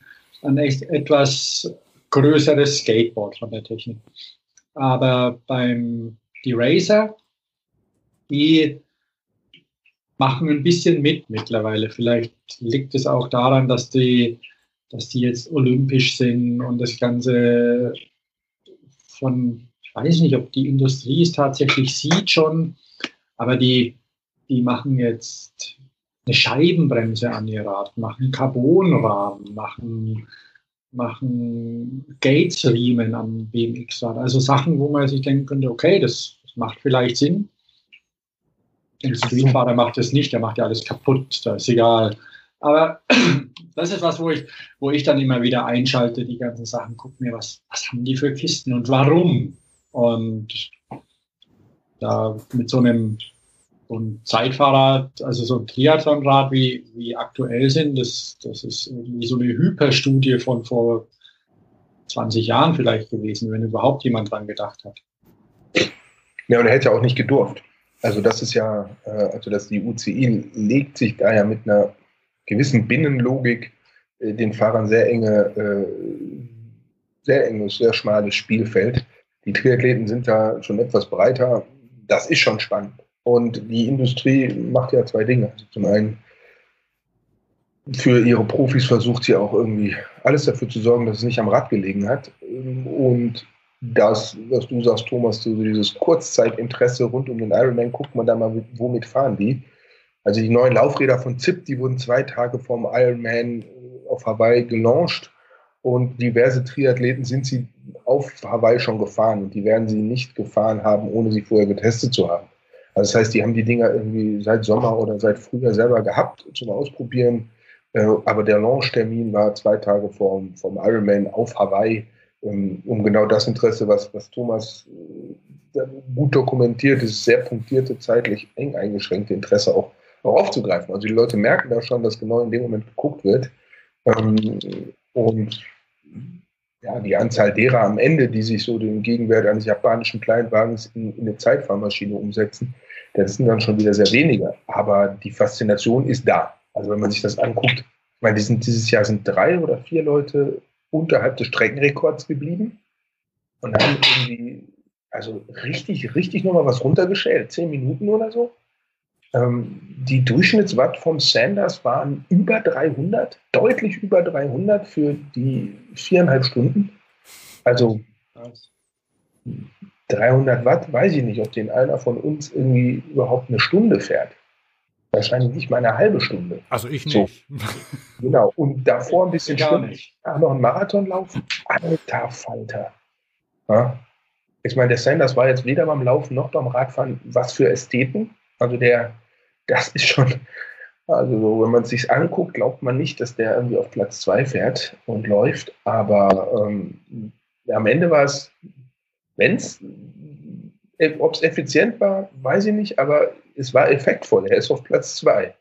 Ähm, aber er sitzt jetzt so, der, der, der Bikefitter hätte da erstmal und, und der äh, Athletiktrainer hätte die wahre Freude mit dem. Ähm, ob er dann am Ende schneller würde, weiß man nicht, aber es sieht vielleicht eine Spur eleganter aus. Das gilt aber für Florian genauso. Das ist einfach kein Indorein auf dem Rad. Äh, wollen wir mal, wollen wir bei Mm. Videos bleiben? So. Also, weil, weil was, ich hab, ich gucke ja auch eher so dann irgendwelche äh, Extremsportvideos, äh, wobei ich dieses Jahr ein bisschen beim, wie heißt denn dieses äh, Red Bull Ding in der Wüste da, wo sie diesen komischen Berg runterfahren, Rampage.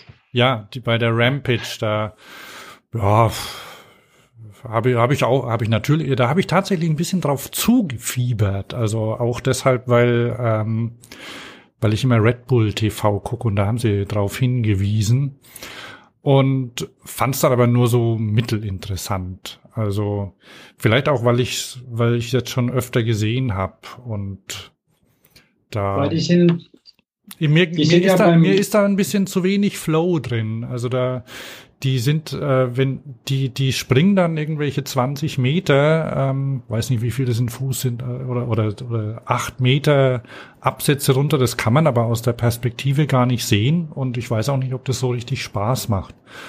Ähm, in Wales gab es, glaube ich, so ein Einladungsrennen äh, auch. Also das ist ja, die werden ja da eingeladen. Ähm, darf ja nicht jeder mitfahren. Und in, in Wales gab es noch ein Einladungsrennen, das war, fand, fand ich spektakulärer. Ich habe aber vergessen, wie das heißt. Und äh, da werden auch die, die Obstacles immer größer, über die drüber gesprungen wird.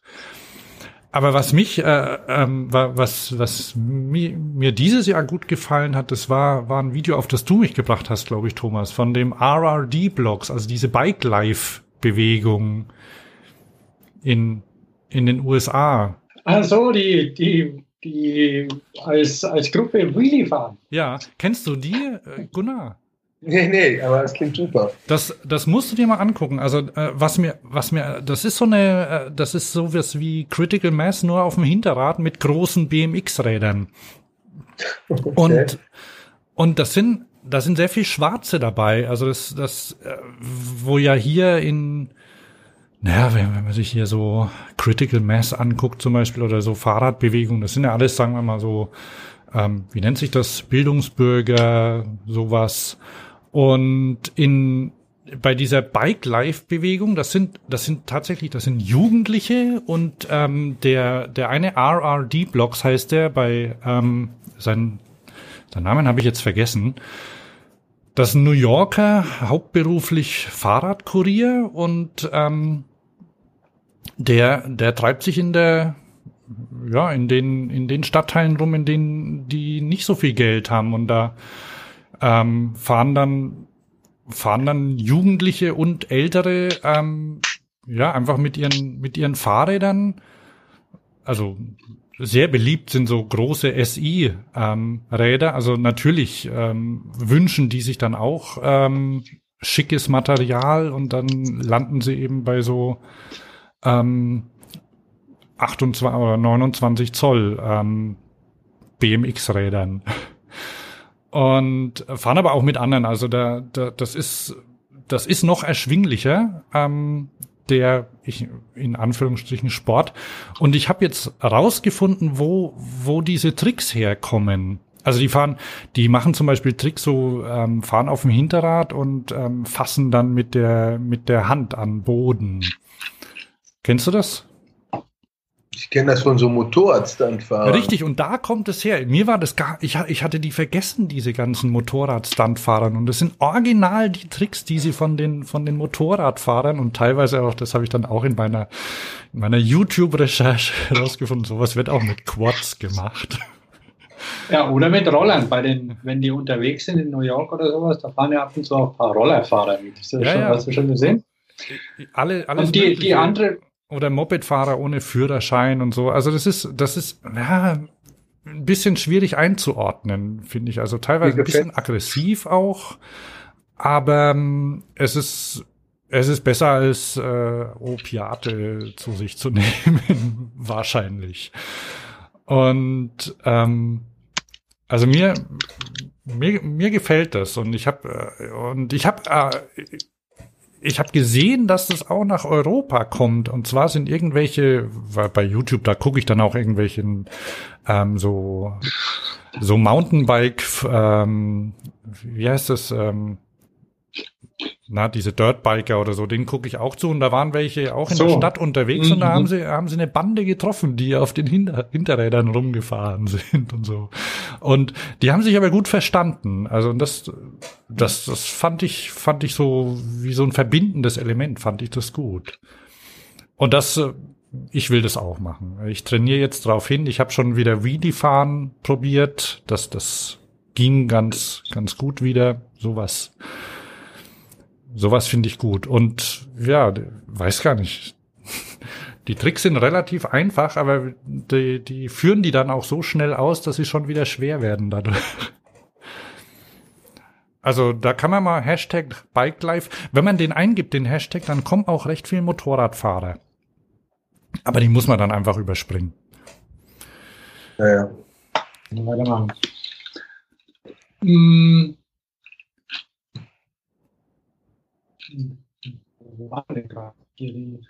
Wir waren ja jetzt bei den Videos. Zeitschriften. Ich sehe hier eine ganze Menge Zeitschriften auf, auf unserem Lesen und Schauen. Zeitschriften, Bücher. Wo wollen wir weitermachen? Naja, ich meine, wenn wir Zeitschriften sehen, es ist schon spannend, dass wir irgendwie die Fahrradbranche oder die Fahrradsektor unglaublich viele verschiedene Zeitschriften herausbringt. Also wir haben die Bike Bild jetzt, jetzt ist die Bike Adventure gekommen, die Life Cycle, irgendwie äh, Cycle Magazin. Ah, langsam, die Life Cycle kenne ich gar nicht. Ähm, das sind ja immer, in der Regel sind das immer Ausgründungen von Leuten, die vorher in einem anderen Verlagshaus ja. gearbeitet haben. Und äh, der Kollege war, glaube ich, früher bei Spoke. Es ist brutal. Also jeder, der irgendwie, ich meine, da muss ich ruhig sein. Äh, wir haben ich habe ja auch eine, eine Vita mit dem Einmal Fahrradmagazin. Immer das, wenn man denkt, irgendwie, das gibt es nicht, was ich lesen will, dann macht es jemand. Ähm, aber das ist ja nicht mehr überschaubar. Also wenn du selbst an einem schlecht sortierten Bahnhofskiosk hast du mittlerweile irgendwie 15, 16 Fahrradmagazine. Ähm, ist schon krass. Ja, so. ich war gestern ja. tatsächlich, ich war gestern in, äh, noch in der in Bahnhofsbuchhaltung Handlung und ich ähm, weiß gar nicht, ob ihr das sehen könnt. Hier, das ist der so ein Stapel. Also ich habe irgendwie 40 Euro ausgegeben oder so. Ähm, da war zum Beispiel, was war denn da dabei? Ja, und ich habe hab ja gar nicht alle gekauft. Aber allein, e, dann gibt's E-Bike-Magazine, Radtouren. Die, was ist die Lifecycle für ein Ding? Die kenne ich noch nicht. Ja, ich, die findet sich auch noch. Also ich glaube, die hat so einen relativ hohen Gravel-Anteil, ein bisschen Bikepacking, ein bisschen. Ähm, ich habe sie auch, also. Ah, lifecyclemag.de, Ausgabe Nummer 1. Ah, ja. Die, die Überschrift, die wir in, dem, in, in unserer Notiz äh, gewählt haben, die würde ich jetzt nicht für jedes dieser Magazine wählen. Äh, mehr will ich da in der Öffentlichkeit nicht zu sagen. Ähm, ich finde es erstmal spannend. Also, dass sowohl der ja. Bike-Bild, was in die Breite geht, und mit Bike Adventure aus meiner Sicht auch relativ treffend analysiert wurde, dass es zwar eine umfassende Zeitschriftenlandschaft zum Thema Touren, klassische Radtouren gibt und die Sportzeitschriften immer mal wieder so eine Expedition mitnehmen, aber dass es so ein Magazin für etwas abenteuerwilligere Radfahrer, Radtourenfahrer nicht gibt. Ähm, wie gut die Lücke jetzt geschlossen würde, das muss jeder für sich äh, beurteilen. Ähm, und da bin ich sicherlich auch befangen, weil ich in der ersten Ausgabe auch, äh, auch einen Beitrag geleistet habe. Aber prinzipiell, die Lücke sehe ich jetzt erstmal auch. Also da ist ein weites Feld von Leuten, die, ich sag mal, sportliche Touren machen wollen mit einer Prise Abenteuer, die aber nicht notwendigerweise irgendwie drei Monate Zeit haben und die sich in den klassischen Tourenmagazinen nicht wiederfinden und bei den Sportmagazinen auch nicht wiederfinden. Also die, die Lücke sehe ich durchaus und die Lücke wird ja sicherlich auch auf der Industrieseite mit dem Willen, das Thema Bikepacking irgendwie zu pushen, ähm, auch, ich sag mal, mit Anzeigen unterfüttert werden können. Ähm, Ob es am Kiosk funktioniert, weiß ich nicht. Also auf der Nerd-Ebene bei mir da mache ich keinen Hehl raus, funktioniert es natürlich. Äh, wenn da, äh, also äh, die, die, ich meine, unsere, die, unsere meistgehörte Sendung dieses Jahr unterstreicht ja, dass das Thema Bikepacking ähm, die, die Leute interessiert und ähm, Touren ähm, mit äh, unterschiedlichen An Anforderungen, also eben nicht diese, diese drei, vier Weltreisenden, sondern ähm, ja, Touren für, für, für dich und mich. Und ähm, die da muss ich, da muss ich einfach nochmal noch mal auf das äh, Blog von Eva Ulrich hinweisen, wenn man, wenn man gute Geschichten von ähm, äh, vom, vom Radsport lesen will, dann, dann geht zu Takeshi Rad. Das äh, einfach googeln. Adresse ist auch in unseren Show Notes. Die ähm, ja, die mir gefällt die die Art, wie sie wie sie erzählt von den von den Eva Touren. ist super. Also Eva ist äh, grandioser Mensch, irgendwie coole Radsportlerin, wenn man das so sagen will. Ähm, grandioser Blog, ganz weit vorne. Ähm, ja. Die hat sich ja auch beim, beim, beim Candy auch auf einer helfenden Ebene irgendwie fantastisch eingebracht und wird das nächstes Jahr auch wieder tun. Ähm, nee, super Blog, hin, Bookmarken, immer lesen. Keine Frage. Ja, am besten, am besten abonnieren, dann kommt's per E-Mail in den Eingangskorb und dann, ähm, dann kannst du dich, kannst dich freuen über den, über den Stream of Bike Consciousness, der da, der da äh, sich, sich erstreckt. Also ist immer der Freude zu lesen. Und jetzt endlich hat bei mir die Lifecycle geladen. Da sehe ich auch, ja, das ist äh, auch eine ein weites Feld, ne? Vom, ich sehe hier auch Rampage und ähm, ein Grüne Hölle.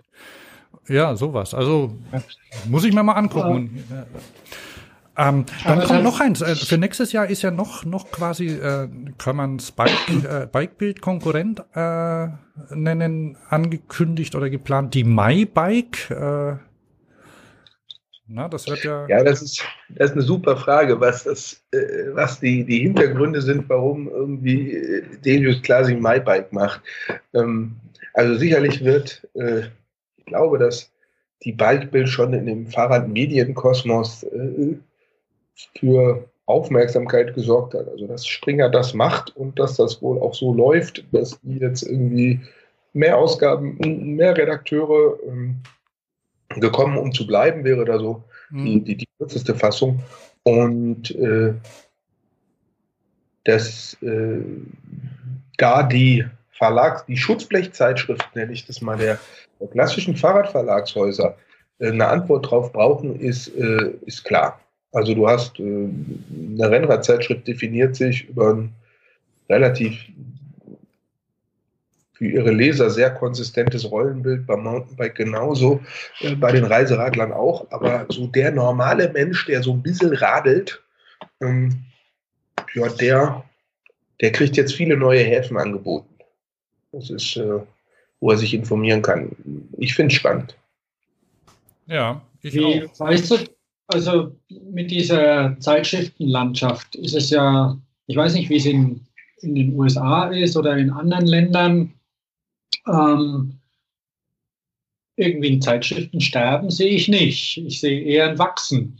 Also auch in, in kleinere Zielgruppen rein. Ich würde das auch also, Zellteilung bezeichnen. Also ich glaube, dass so die kumulierte Auflage aller Radzeitschriften wahrscheinlich seit ein paar Jahren konstant ist, aber es sich durch immer mehr Titel teilt. So. Und die können auch alle nicht zaubern. Also ohne da irgendwem persönlich zu nahe zu treten oder Ich glaube, wenn wir die Hälfte der Radzeitschriften hätten, bei gleicher Auflage, ähm, wären die auch alle so munitioniert, dass die ihre, ihre alle Mitarbeiter vernünftig bezahlen konnten und äh, sich vielleicht auch mal in der Lage wären, zum einen oder anderen Industriethema keine, ich sag mal, gekünstelt kritische Position einnehmen, sondern wirklich eine substanzielle und auch längerfristig. Ja, also um das oder umgekehrt auch dann den Mut haben könnten Richtung Leser. Also ich, ich bin ja im Austausch da mit vielen Kollegen und da gibt es auch einige, die sagen, wir würden gern, aber wir haben Angst, irgendwelche Kernabonnenten zu verlieren. Und das Schlimmste, was uns passieren kann, ist irgendwie Abos zu verlieren. Und dass sie dann bestimmte Themen viel kritischer begleiten oder auslassen, wo die, sagen wir, die geschlossene oder die, die, die interne Redaktionsmeinung oder die Summe der Meinung der Redakteure und Haltungen viel aufgeschlossener, viel positiver gegenüber ist. Also die, ich habe das Gefühl, dass viele Zeitschriften einerseits von den Anzeigenkunden vor, vor sich hergetrieben werden und umgekehrt von den meinungsmachenden extremen Polen ihrer Leser. Und das finde ich, äh, also das manifestiert sich für mich am spannendsten an diesem Thema, ich nenne es immer lieber Breitreifenrennrad als Gravelbike, ähm, weil mir das zu, zu eindimensional auf einen Untergrund abzielt. Aber so der klassische Rennradfahrer, äh, Rennradabonnent, irgendwie hat zwar sein äh, Anke Till oder Bartali Poster an der Wand hängen, ja, schreibt dann aber den Leserbrief, ein Rennrad mit Scheibenbremsen und breiten Reifen, irgendwie hat für mich nichts mit Rennrad zu tun. Und wenn er sich sein, äh, sein, sein Poster da mal genauer angucken würde, dann würde er merken, hey, der Typ ist ja gar nicht auf Asphalt gefahren bei dem Pass. Und wenn ich mir die Reifenbreite angucke, das sind ja auch eher 38 Millimeter als 23. Eigentlich fährt der das, was man heute Gravelbike nennt. So. Und das Rennrad war auch lange so ein Ding. Und die Pistenstrecken waren auch lange so. Also da gibt es schon eine, unglaubliche Ambivalenz, also wenn man es nicht sogar Bigotterie nennen muss. Ähm, und ich kann für mich nur sagen, ähm, also für mich ist es die Offenbarung der Saison. Also das ist, hat jetzt schon länger stattgefunden, aber so, ich, das ist jetzt die, die erste Saison, wo ich nicht irgendwelche Test- äh, und, und Interimsräder habe, sondern die ich komplett mit einem eigenen Breitreifenrennrad irgendwie ähm, durchfahre. Ah, ist es so ein rotes?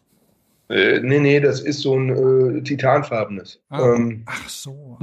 Was daran liegt, dass der Werkstoff Titan ist. Hm. Ähm, und, äh, aber ich habe auch länger gewartet, um dann genau zu wissen, was ich will. Ähm, denn wenn man dann in den Werkstoff investiert, dann sollte man sich auch sehr sicher sein, was man da haben will. Und äh, ich finde Hammer, Hammer, was diese Radgattung an Lebensqualität bedeutet. Und dann will ich noch direkt einen Verweis machen auf die Sache, die wir auch in der Liste stehen hatten. Es hat in diesem Jahr verdammt viele tote Rennradfahrer oder Straßenfahrer gegeben. So, äh, ob es nun irgendwie im, im Ostwestfälischen den 17-jährigen jungen, angehenden jungen Profi ist, ob es bei den Self-Support-Rennen, alle längeren Asphalt-Self-Support-Rennen in diesem Jahr, haben einen Toten gehabt. Bekanntester Fall sicherlich Mike Hall, aber Transcontinental genauso. Ähm, also auf den Straßen wird's, es wird enger und es wird wilder. Und ich bin wirklich immer froh, wenn ich ein Fahrrad habe, mit dem ich von der Straße abbiegen kann. Mhm. So. Es, äh, Breitreifen, Rennrad erschließt sich einfach so viele schlechte Radwege, so viele äh, kleine Straßen, so viele Forstautobahnen, wie wir sie immer nennen, die mit dem Mountainbike total langweilig sind.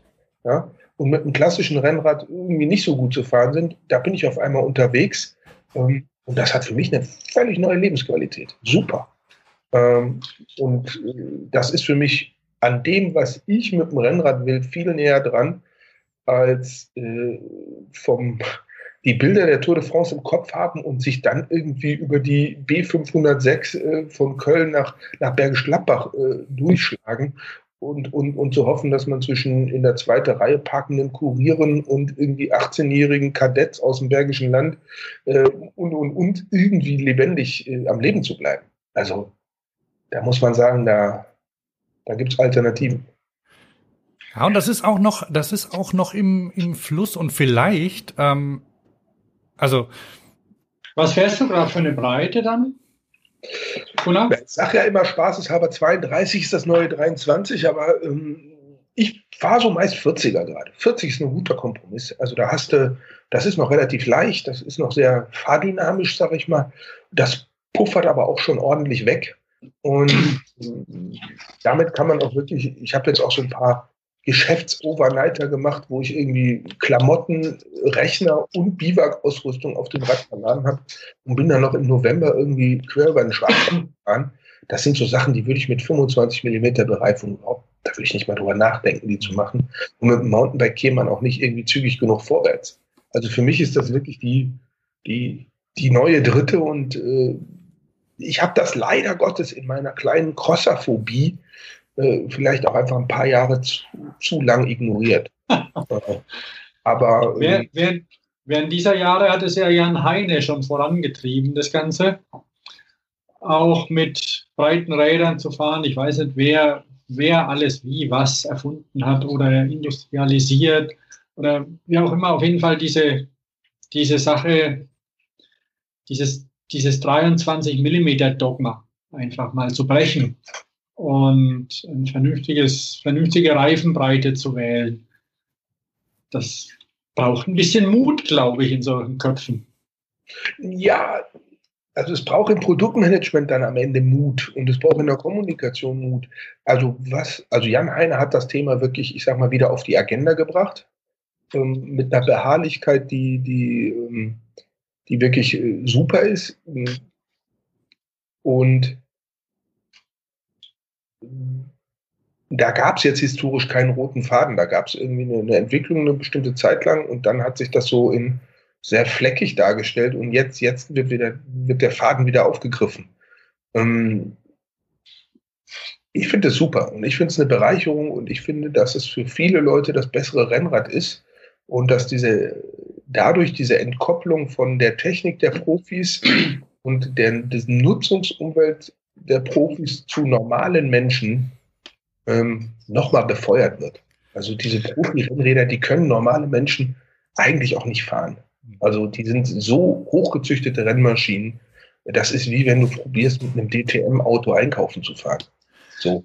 Deine, ähm, Crosser, deine, deine Crosserphobie, die äh, ist ja zumindest teilweise anscheinend, ich, ich kann das äh, nicht nachvollziehen, weil ich jetzt weder Rennrad äh, also, nee, ich habe äh, die Crossräder, die haben ja auch ähm, eher Rennradgeometrien. Also die sind ja auch ähm, haben steile, steile Winkel, sind irgendwie ähm, sehr, sehr wendig. Also die sind ja nicht für Touren gemacht. Ne? Ja, genau da. Also ich, und das ist ja, und und wenn man da so ein bisschen, also da so ein bisschen vielleicht relaxter oder offener rangeht und das, äh, manche machen das und und dann kommen eben solche solche Räder raus, wie du, wie, wie du eins hast, mit dem du unterwegs bist, oder? Nein, ich meine jetzt dieses Crosserphobie. Ich finde, Cross ist eine super Sportart, aber ja. es ist nicht meine. So, also ich ja, aber du kannst auch kein Crossrad nehmen, nur weil es irgendwie Geländereifen haben, hat und sagen, damit kann ich jetzt äh, Strecke auf Forstautobahnen fahren. Dafür ist es nämlich also, dann auch nie, nicht mehr so das Richtige, oder? Das ist so ein schmaler Grad. Ich würde es mal so sagen. Wer einen Crosser hat, der braucht nicht unbedingt noch dazu ein Gravelbike. So, äh, wer vor der Wahl steht, der hat jetzt die Möglichkeit, mit dem Crosser ein auf schnelles, agiles, äh, auf hakligen Kursen mit Tragepassagen und Hindernissen optimiertes Rennrad zu kaufen, das auch an einigen Stellen UCI-Regeln äh, unterliegt, sprich Reifenbreite auf 33 Millimeter limitiert. Mhm. Ähm, das heißt zum Beispiel viele dieser superleichten Cross-Carbon-Rahmen, da kriegst du so einen Breitreifen im Jan-Heine-Style einfach gar nicht erst rein. Oder er kann sich einfach eins auf irgendwie lange Strecken, äh, Rennrad, flowiges, über die Landschaft gleiten, auf schlechteren Pisten optimiertes Rennrad kaufen. So, ähm, da gibt es kein besser oder schlechter, da ist nur die Frage, was gefällt mir persönlich, was trifft meine Präferenzen, was trifft meinen ästhetischen Geschmack, was trifft mein Portemonnaie. Also man kann da, man kriegt das 800 Euro Gravelrad, man kriegt einen 800 Euro Crosser und man kann auch 8000 Euro für das eine wie für das andere ausgeben. Und ich muss nur, also da der, der Keller bei mir ist ja voller Räder. So. Und ein guter Indikator immer ist, was bleibt hängen und welches Rad benutze ich. Und äh, mein Rennrad ist in diesem Jahr verdammt oft hängen geblieben. weil ich mich lieber auf mein Breitreifenrennrad gesetzt habe. Ähm, und bei den Mountainbikes gibt es auch irgendwie Untergattungen, die ich nicht so häufig und gerne benutze und andere, die, auf denen ich öfter sitze. Und insofern finde ich, also bei mir hat die Abstimmung wirklich mit Füßen stattgefunden. Also wenn ich nur eine. Ja. Welches, ja. welches, welches Mountainbike nimmst du dann, wenn du mehrere hast? Ja, ich fahre so, also ich, ich merke, dass, ähm, also das kommt schwer darauf an, was ich mache. Und ich bin ja meist irgendwie so mit Bikepacking-Gepäck unterwegs. Mhm. Aber so mein klassisches 29 Zoll, 2,3 äh, ungefedertes Bikepacking äh, Reise-Mountainbike nehme ich nach wie vor total gerne. Und wenn es irgendwie ekliger vom Untergrund oder Witterung wäre, dann sitze ich relativ schnell auf meinem Fatbike. Alle Radgattungen dazwischen haben für mich äh, wären als Kompromiss super, aber ob ich sie jetzt wirklich besitzen muss, wo ich die beiden anderen habe, weiß ich nicht. Also gerade so dieses B Plus finde ich als isoliertes Rad, als Querschnittsrad super, aber für mich zwischen klassischem Reisemountainbike und Fatbike äh, als drittes Rad noch im Keller stellen, neben dem Single Speed Mountainbike, was einfach ähm, aus, aus, aus anderen Gründen noch eine, eine sehr, sehr coole Radgattung ist. Und man merkt irgendwie, ich rede nicht von Fullies, dieses ganze rabiates Gelände bergab und irgendwie, also ich bin eindeutig eher der Endorphin-Junkie als der Adrenalin-Junkie.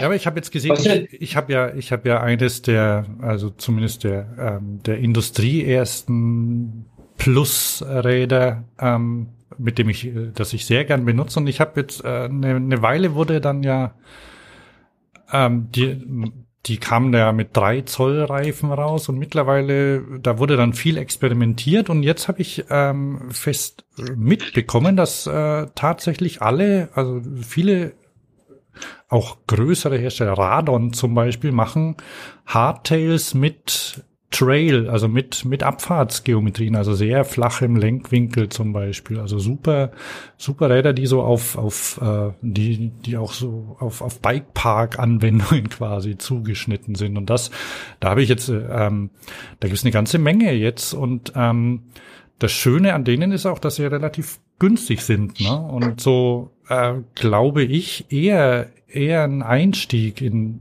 in den Mountainbikesport sein können auch, wo man sich nicht so viel mit, mit Federungsabstimmungen beschäftigen muss und einfach möglicherweise ein bisschen langsamer unterwegs ist, aber dabei auch Spaß hat. Ne? Wie, was haltet ihr davon oder wie, wie siehst du das, äh, Gunnar?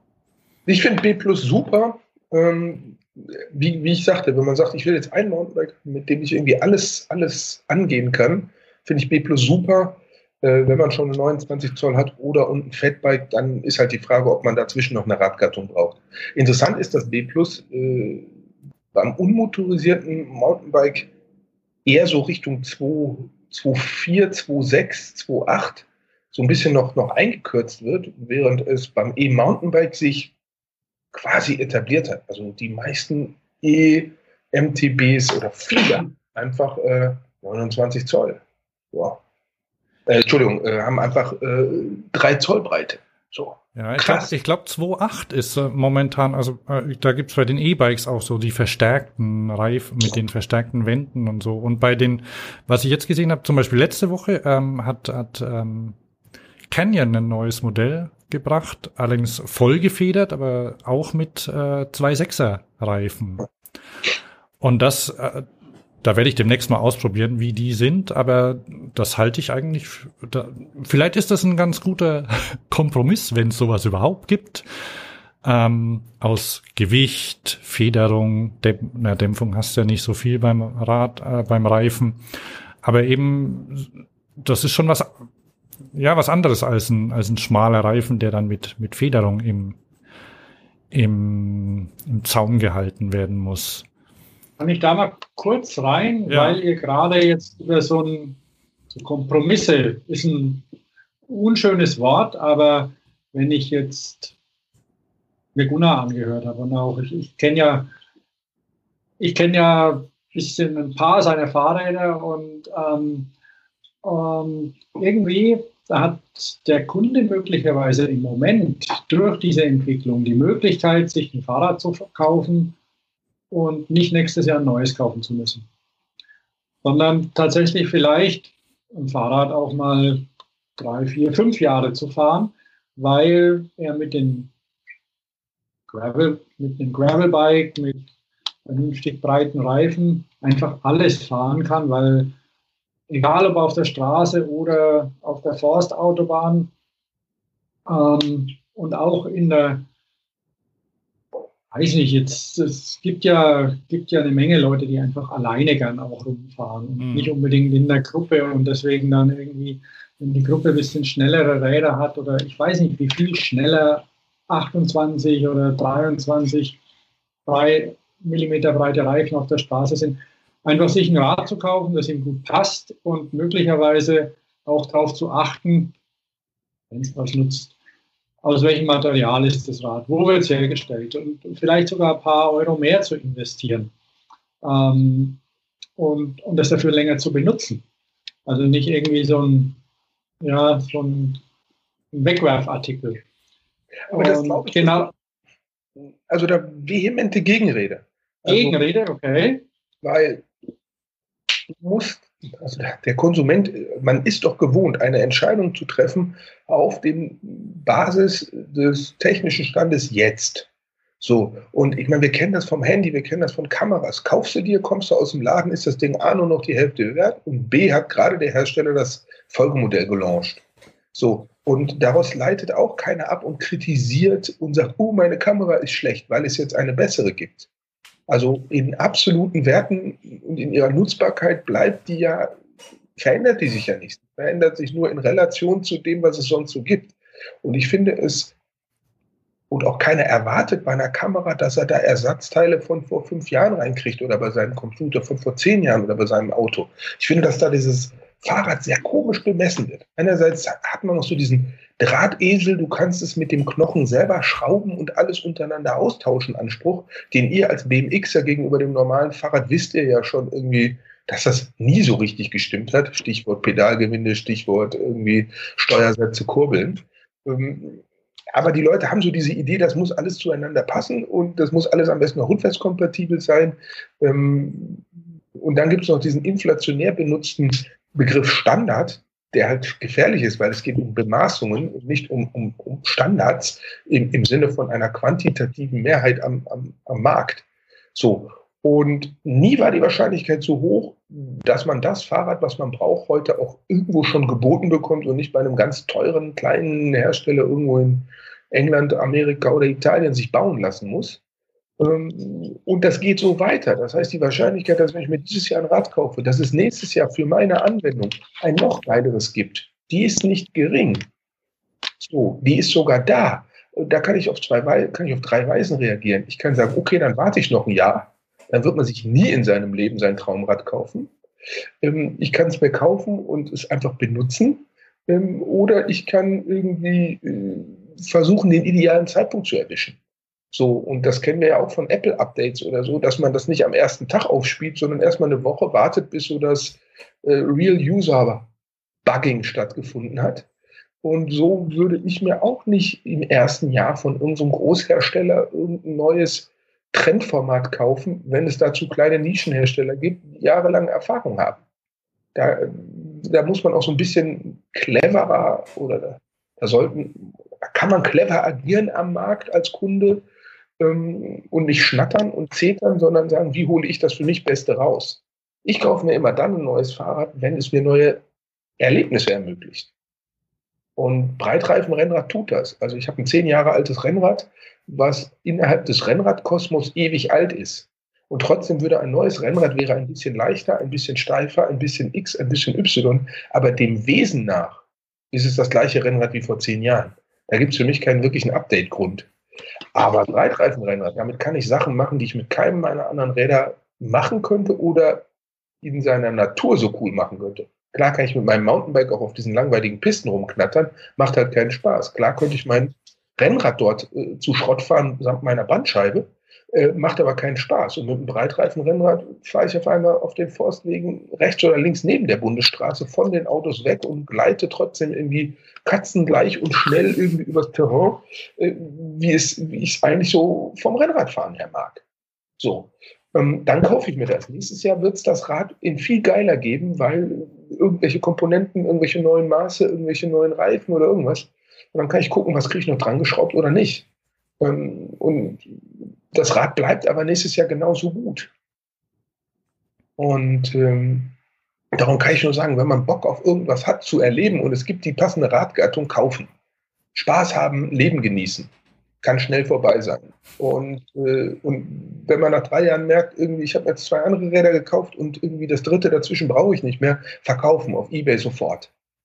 Oh, und dann wieder Lücken schließen, Erkenntnis sammeln. Und genau an diesem Prozess zum Beispiel krankt eins meiner liebsten Räder auf diesem Planeten, nämlich das Multen.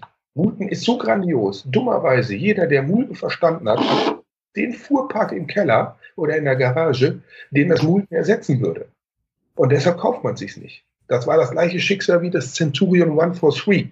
Das war so ein umbaubares Trekkingrad, was der Stefan Stiener von Velotraum für Centurion entworfen hatte, konntest du so die Lenker wechseln und so hat sie also Mountainbike und Rennrad in ja, einem ja. Und her schrauben. Ich erinnere mich. Ja. Super geiles Rad. Jeder, der es verstanden hat, hat drauf geguckt und hat dann in den Keller geguckt, hat, ich brauche es mir nicht kaufen, weil ich habe ein Rennrad, ein Mountainbike und ein Trekkingrad.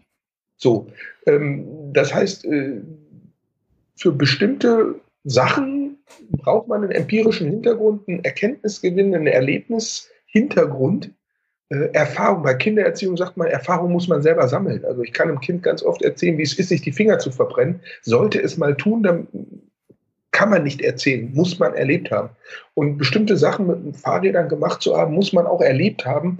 Und erst mit dem Erfahrungshorizont kann man äh, Sachen kaufen oder nicht. Und dann, der eine ist halt sticky, bleibt beim klassischen Rennrad und kauft sich alle zwei Jahre Technik neuester Stand am Rennrad. Um, jeder definiert da so, wann er was Neues braucht, äh, für sich neu.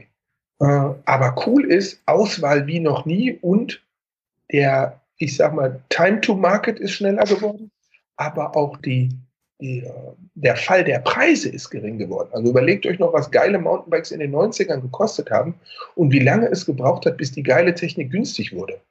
Heute Gravelrad vor fünf Jahren, sechs Jahren noch echtes Nischenthema von Rahmenbauern für, ich sage jetzt mal, selten unter 3000 Euro. Und heute kannst du das von jeder bekannten Marke für ab 8,99, ab 9,99 kannst du das im Laden kaufen. Ist doch eigentlich super. Unüberschaubar beim Entscheidungsprozess am Anfang, aber für die Wahrscheinlichkeit, dass ich ein geiles Rad finde, ähm, das zu mir passt und das mir mein Leben, meine Lebensqualität erhöht, das war noch nie so günstig wie heute. Dazu noch ein Tipp von Jan Heine, den er mir gegeben hat, als ich ihn auf das Thema, als wir über Nachhaltigkeit beim Fahrradkauf gesprochen haben.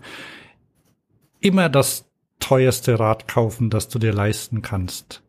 Weil, oder wenn du, wenn du zwischen einem teuren und einem günstigen wählen kannst und das teure besser gefällt, dann guck, dass du das dir kaufst, weil du ersparst dir dann den ständigen trauernden Blick oder die Erinnerung daran, dass du ah, doch eigentlich das andere lieber gehabt hättest. Und so bist du schon mal davor gefeit, ähm, zu schnell zu wechseln. Und hast ja, hast ja mehr Freude dadurch, weil das ist ja, ist natürlich auch schön, auf einem, auf einem schönen, hochwertigen, äh, technischen Gerät unterwegs zu sein. Total bin ich völlig dabei. Ja, billiges Rad tut einmal gut an der Kasse und danach nur noch weh im Gebrauch. Teures Rad in der Regel umgekehrt. Ja, tut an der Kasse weh und danach ein Quell ewiger Freude, wobei Ausnahmen da durchaus die Regel bestimmen. Ja, also, das muss ja auch nicht ewig sein, aber auf jeden Fall ist es, ach, wenn man sich schon eine Weile damit beschäftigt, und das tut man ja, also die meisten, wenn sie sich irgendwie für, ein, für was Neues entscheiden, dann ah, muss man dann nicht, nicht gleich danach wieder in den nächsten, äh, nach der nächsten Möglichkeit gucken. Genau. So, ähm, was haben wir denn noch? So, nur bei dem Fahrradkauf habe ich ein was festgestellt und gelesen. dass, dass das Internet jetzt auch den, den stationären Handel wieder entdeckt. Hast du das mitgekriegt, dass Fahrrad.de zum Beispiel Läden eröffnet in ganz Deutschland? Ja, die wollen dahin. Ich meine, das Fahrrad bleibt bei aller Digitalität, es bleibt verdammt dinglich und es ist auch einer der letzten Gegenstände in der postmodernen Überflussgesellschaft, auf der wir wirklich körperlich arbeiten. Das heißt, da ist es schon sehr sinnvoll, dass Mensch und Maschine gut zusammenpassen und das kann man nur bedingt digital abbilden. Insofern braucht es einen Händler. So, ähm, der Händler der Zukunft, ob der die Räder alle vorrätig hat oder ob der ein professioneller Kartonauuspacker und Rad-Bikefitter und Reparateur ist. Ähm, also ich halte letztgenanntes für, für ja, wahrscheinlicher und fast auch für, für wünschenswerter, dass ich einfach eine, eine Adresse habe, die nicht weit von mir entfernt ist und die auf, egal woher das Rad kommt und egal was es ist, mir schnell kompetent hilft und einen Minimalbestand an an, ich sag mal, Notmaterial und auch irgendwie Schnellkauffahrrädern da hat. Ähm, aber dieses, äh, also das, wir werden das sehen, dass da viel mehr Deals im Internet klar gemacht werden und ähm, der, der Vertriebsweg dann einfach dinglich über einen Händler läuft. Ähm, da spannende Veränderungen. Aber ich sag mal, anders. Fahrrad ist nicht Rollfilm. Der Fahrradhändler ist nicht der Rollfilmhändler der 90er Jahre irgendwie in der Fotografie. Also das hat schon deutlich mehr Potenzial und deutlich mehr äh, Relevanz auch in Zukunft, keine Frage. Also wenn solche Sachen wie ähm, Reparaturen, Upgrades oder so, ändert sich natürlich auch dann die, die, die Bestimmung des Händlers. Aber wenn der, wenn der einen Preis verlangen kann für eine Reparatur, damit der Kunde wieder Rad fahren kann, dann und ihm ein paar neue Teile für die neue Saison verkaufen kann, dann ist das vielleicht auch nicht der schlechteste Weg. Ach, das ist, also die eine ist die Frage, ist es, hat das eine Alternative? Und die andere Frage ist, wie gestalte ich das aus, dass ich davon leben kann? Also ähm, das, das schlägt sich ja nieder bis in die aktuelle Diskussion äh, über Messen.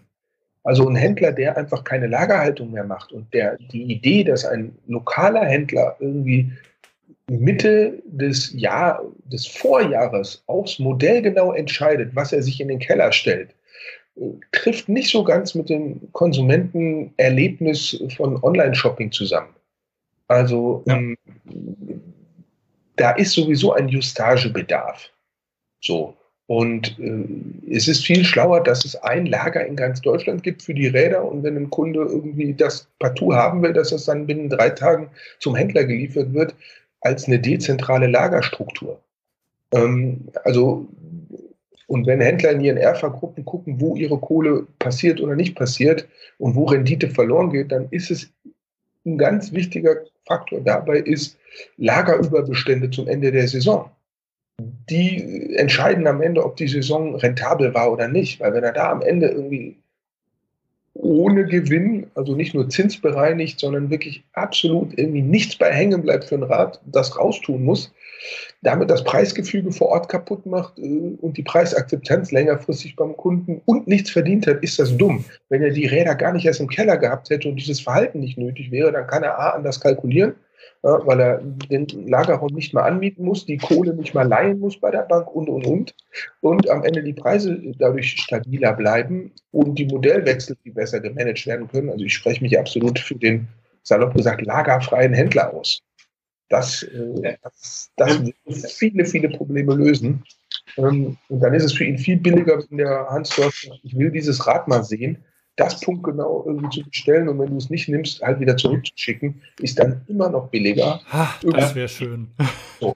Also da, er wird, da ist viel im Umbruch. Ja, er wird möglicherweise eine Bike-Fitting-Maschine in seinem Laden stehen haben, je nachdem, weil das ist, glaube ich, was, was zumindest im Sport, äh, im Sportradbereich zumindest gepusht wird. So dass du also eine Bike-Fitting-Maschine für den Sportler sorgt dafür, dass er so Schmerzen rausfiltert, die er hat, oder Leistung entfaltet, die er hat. So. Ähm, ich finde es beim Alltagsradler ist es ein, ich nenne das mal Erfahrungsverkürzer. Also wenn ich irgendwie mit dem Radeln anfange und irgendwie zur Kommunion, wie ich immer Spaß habe, sagen, mein letztes Fahrrad gekauft habe und jetzt irgendwie mit Mitte 30 mein Arzt mir sagt, fangen Sie an, sich zu bewegen, sonst werden Sie sich irgendwann gar nicht mehr bewegen. Und man laufen, Knie geht nicht, Kacheln zählen im Schwimmbad findet man eklig, dann landet man beim Fahrrad, weil sich das auch so schön in den Alltag integrieren lässt. Und wenn ich dann zu einem Bikefitting gehe, der bringt mich einfach, der spart mir ein Jahr lang schmerzhafte Erfahrung weil der mich so ordentlich aufs Rad erstmal setzt, dass ich einfach so viele Grundfehler, die ich erstmal lernen musste, rausgefiltert habe. Äh, und wenn ich dann dafür 150 Euro zahle, die zahle ich sonst ganz schnell als Zuzahlung irgendwie bei der Physio, wenn irgendwas echt daneben gegangen ist. Ja, manchmal kann, ja. kann ich manchmal macht. Ist für mich A-Note. Wirklich. Irgendwann braucht man es vielleicht nicht mehr, weil man es oft genug nee. gemacht hat. Äh, oder nur noch, wenn es wirklich um Leistungsentfaltung oder um akute Schmerzen rausfiltern geht. Aber prinzipiell mich von einem Profi vernünftig auf dem Rad setzen lassen, gibt kein Radfahrer, dem das schadet. Aber das ist ja die Sache, dass dieses Bike-Fitting jetzt in neuen Shopsystemen, dass du dann teilweise einfach dir die Gebühr als Rabatt oder sowas angerechnet wird auf dem Rad, weil erstmal ist die, ist die Farbe und, der, und die Marke je nachdem, was jetzt dahinter führt, aber Farbe, Marke, sonst wie, ist erstmal unabhängig von dem, wie du auf dem Rad sitzt und wie du sagst, du sparst dir Erfahrungen. Der Händler sich Lagerhaltung, also du kannst schon mal ein Rad bestellen, das in diese Richtung geht. Du kannst auch sagen, okay, wie Hans sagt, hm, aber dann träum nicht lang, sondern leg gleich noch ein paar Euro mehr drauf, da kannst du ihm dann die 150 Euro wiedergeben. Also solche Sachen machen auch dann einen Spaß aus, den das Internet allein nicht bieten kann, auch wenn du dir noch so viele Räder bestellst und wieder zurückschickst. Genau. Also, ich bin ein großer Freund des Bike-Fitting. Gibt es da Keine eigentlich ähm, ähm, vielleicht, äh, gibt es da eigentlich auch schwarze Schafe beim Bike-Fitting oder wie irgendwie hört sich das so ein bisschen nach Snake Oil, Schlangenöl an oder so äh, oder sehe ich das hm. falsch? Na, ich meine, es gibt überall schwarze Schafe und es gibt sicherlich überall auch ein paar Leute, die sagen, ah, Bikefit, den macht gerade jeder, biete ich mal an, mhm. irgendwie schöpfe mal ab. Ähm, und es gibt Kompetente. So. Also wie, wie finde ich das raus? Mich mit Leuten unterhalten. Also ich werde jetzt hier keine Namen nennen, ja, aber ähm, sicherlich kriegt man die eine oder andere Mail und sagt, hey, Bikefitting, wo sollte ich hingehen? Ähm, so, das ist und das ist auch eine Frage des, wie, wie ist die Fragestellung? Geht es nur darum, irgendwie als ein Wiedereinsteiger beim Radfahren möglichst richtig zu sitzen, dann ist das ein anderer Anspruch, als wenn ich irgendwie in 30.000 Kilometer B-Amateur mit Bandscheibenvorfall bin. Dann habe ich natürlich eine ganz andere Problemlage. Und äh, der B-Amateur, der muss dann schon viel genauer gucken, wo er hingeht, während der Neuradler, ähm, da wird selbst ein äh, vergleichbare, schlechter Bikefitter wird ihm noch genug Benefit bieten. Okay. So. Ähm, und es gibt, also ich meine, es gibt so ein paar Ausbildungsschulen, die Siki oder so. Ähm, also wenn man da mal guckt, äh, wer hat sich wo ausbilden lassen, das ist sicherlich schon äh, und Referenzlisten ein ganz guter Indikator, um zu gucken, habe ich da jemanden, der das solide gelernt hat und schon ein bisschen Routine hat, oder habe ich irgendwie jemanden, der den nicht geschützten Berufsbegriff, nenne ich das mal, einfach sich auf die Visitenkarte gedruckt hat. Hm. Wir müssen ja, langsam. Zum Teil gehen ja, ja, nur noch kurz zum ja. Bikefitting. Es gibt ja, gibt ja jetzt ab dem nächsten Jahr und es gibt ja auch, ähm, gibt ja auch zum Beispiel so, so mehr oder weniger Maschinensysteme, die sich so ein Händler leasen kann oder, oder kaufen, wo, wo man das Ganze eben auch ein bisschen objektiv äh, gestalten kann, so dass man sagt, okay, diese, dieses Bike Lab oder sowas, das hat der und der Händler, da gehe ich mal hin, hock mich mal drauf auf das Ding. Und der, der hat Schulungen, um dieses Ganze zu kriegen. Natürlich ist es so, dass, dass es immer noch ein, noch ein Mensch dazwischen ist, der mit seiner eigenen Erfahrung und einer Erfahrung, wie er jetzt dann den Kunden da draufsetzt. Aber ich denke, da, da tut sich was und das ist eben auch eine Chance für den stationären Handel, wie es so schön heißt. Ja, und ich würde den Koch auch nicht nach der äh, Marke seiner Küchengeräte bewerten. Also auch da, klar, gutes Werkzeug verlangst du und gute Küchengeräte verlangst du von einem guten Koch. Aber am Ende, ob er es kann oder nicht, es bleiben Menschen. So. Und damit bleibt das Risiko, dass der falsche Mensch auf den falschen Menschen trifft. Oder dass zwei richtige Menschen aufeinandertreffen, aber füreinander trotzdem falsch sind in dem Moment. Und ähm, so, also muss ein bisschen, ein bisschen gesunde Vorsicht mit äh, Grundvertrauen äh, muss man einfach ausbalancieren. Ich habe jetzt doch kein Bikefitting erlebt und ich habe es an verschiedenen Stellen gemacht, wo ich rausgegangen bin und gesagt habe, oh Gott, was ein Scharlatan. Also die, die sind in der Analyse schon mal alle sehr, sehr identisch und haben dann natürlich auch manchmal philosophische Schulen, wie sie, wie sie auf mit welchem Werkzeugkasten sie auf welche Problemstellung reagieren. Aber ähm, interessanterweise waren immer da, wo bei mir bei einem Bikefitting relativ gravierende Veränderungen rauskamen, die haben sich längerfristig immer auch als sehr, sehr gut erwiesen. Also insofern würde ich sagen, wenn man kein schwarzes Schaf erwischt, ist es auf jeden Fall äh, eine gute Sache.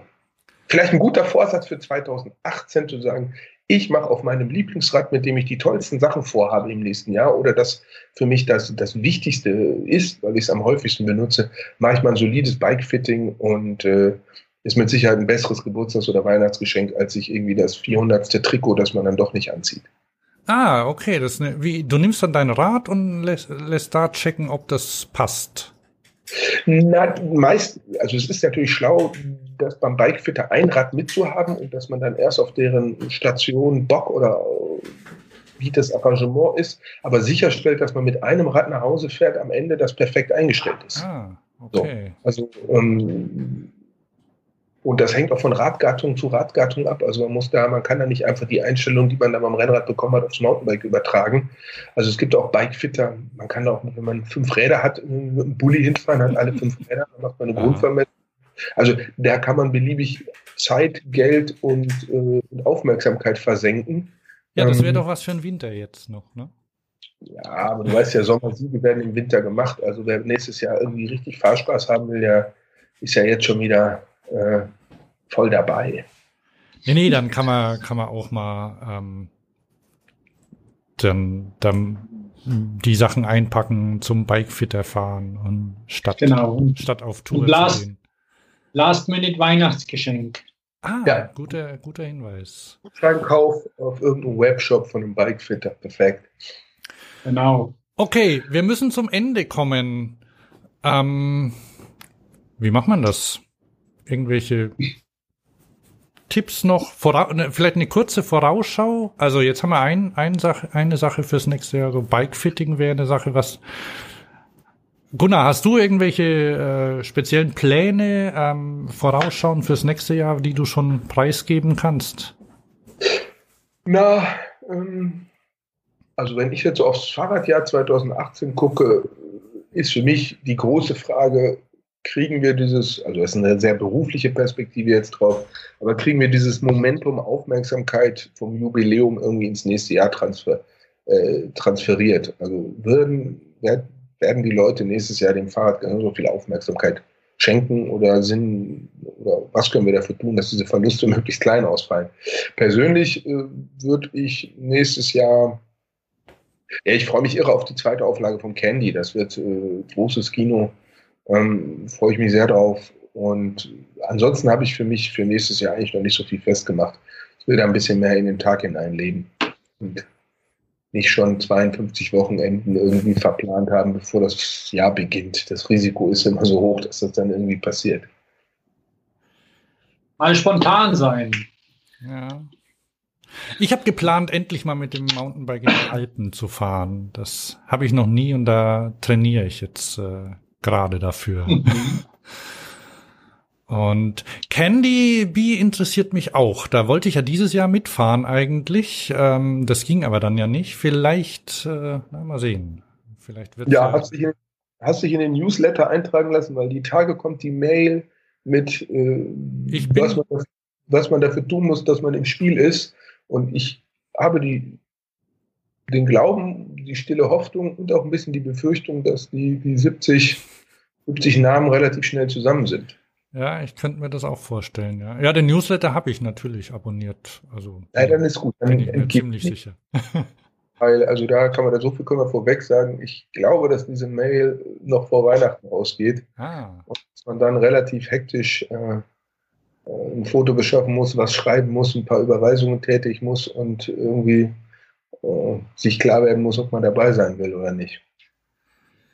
Okay. Es wäre eine Herausforderung, das auch im Hinterrad zu fahren, ne? Ich glaube, das Wir können ja zu zweit fahren. Das sowieso. Zu zweit auf dem Hinterrad. Das sowieso zu fahren ist eine Herausforderung. Aber wenn euch das nicht Herausforderung genug ist, dann gerne auch auf dem Hinterrad. Hans, Hans halt mich mal auf dem Laufenden, okay. auch terminlich, ja. weil ja, vielleicht ist das ja interessant, wenn wir gut genug dafür sind für das Feld und vielleicht Zeit haben. Ich habe mir nämlich fahrradmäßig gar nicht so viel vorgenommen. Ich habe nämlich so viele Sachen im Kopf, die ich machen will. Da ist, äh, bin ich dann Ende nächsten Jahres gespannt, was dabei rauskommt. Allerdings möchte ich gern noch irgendwie bis zum bis zur nächsten Freibad-Saison ein Auerbach-Salto können. Das habe ich mir vorgenommen. Vielleicht ein Tipp dazu, da äh, auch mal bei, bei, bei YouTube suchen, da gibt's einen Typ und der, ähm, der lernt immer Sachen. Also der, äh, ich habe äh, ich hab seinen Namen vergessen, ich kann den, kann den Link gerne in den, in die Show Notes noch unterbringen, ist, glaube ich, ein Engländer. Und der hat zum das Beispiel. Der, der, der hat Wheelies gelernt, hat Manuals ja. gelernt und jetzt hat er gerade sich beigebracht, wie man ein Glas mit der Stimme zum äh, Zerspringen bringt. Solche Sachen. Und dann ähm, trackt er die Zeit, die er dazu braucht. Mhm. Schach spielen kann er, glaube ich, auch mittlerweile solche Sachen. Ja, das mit den Manuals habe ich gesehen. Das war sehr spannend. Also ich kann ja Wheelie fahren. Das ist halt so eine Sache, Übung einfach, wenn wenn ja. da, wenn es dann Rekorde geht. Aber ähm, ich muss ein bisschen mehr für, meine, für mein Gleichgewicht tun und da denke ich, macht vielleicht so Trampolin und Auerbach Sinn. Das habe ich mir vorgenommen, der Rest kommt alles. Wir sind, wir sind gespannt. Gunnar, Freibad-Saison, Auerbach? Zieht er mir vorbei.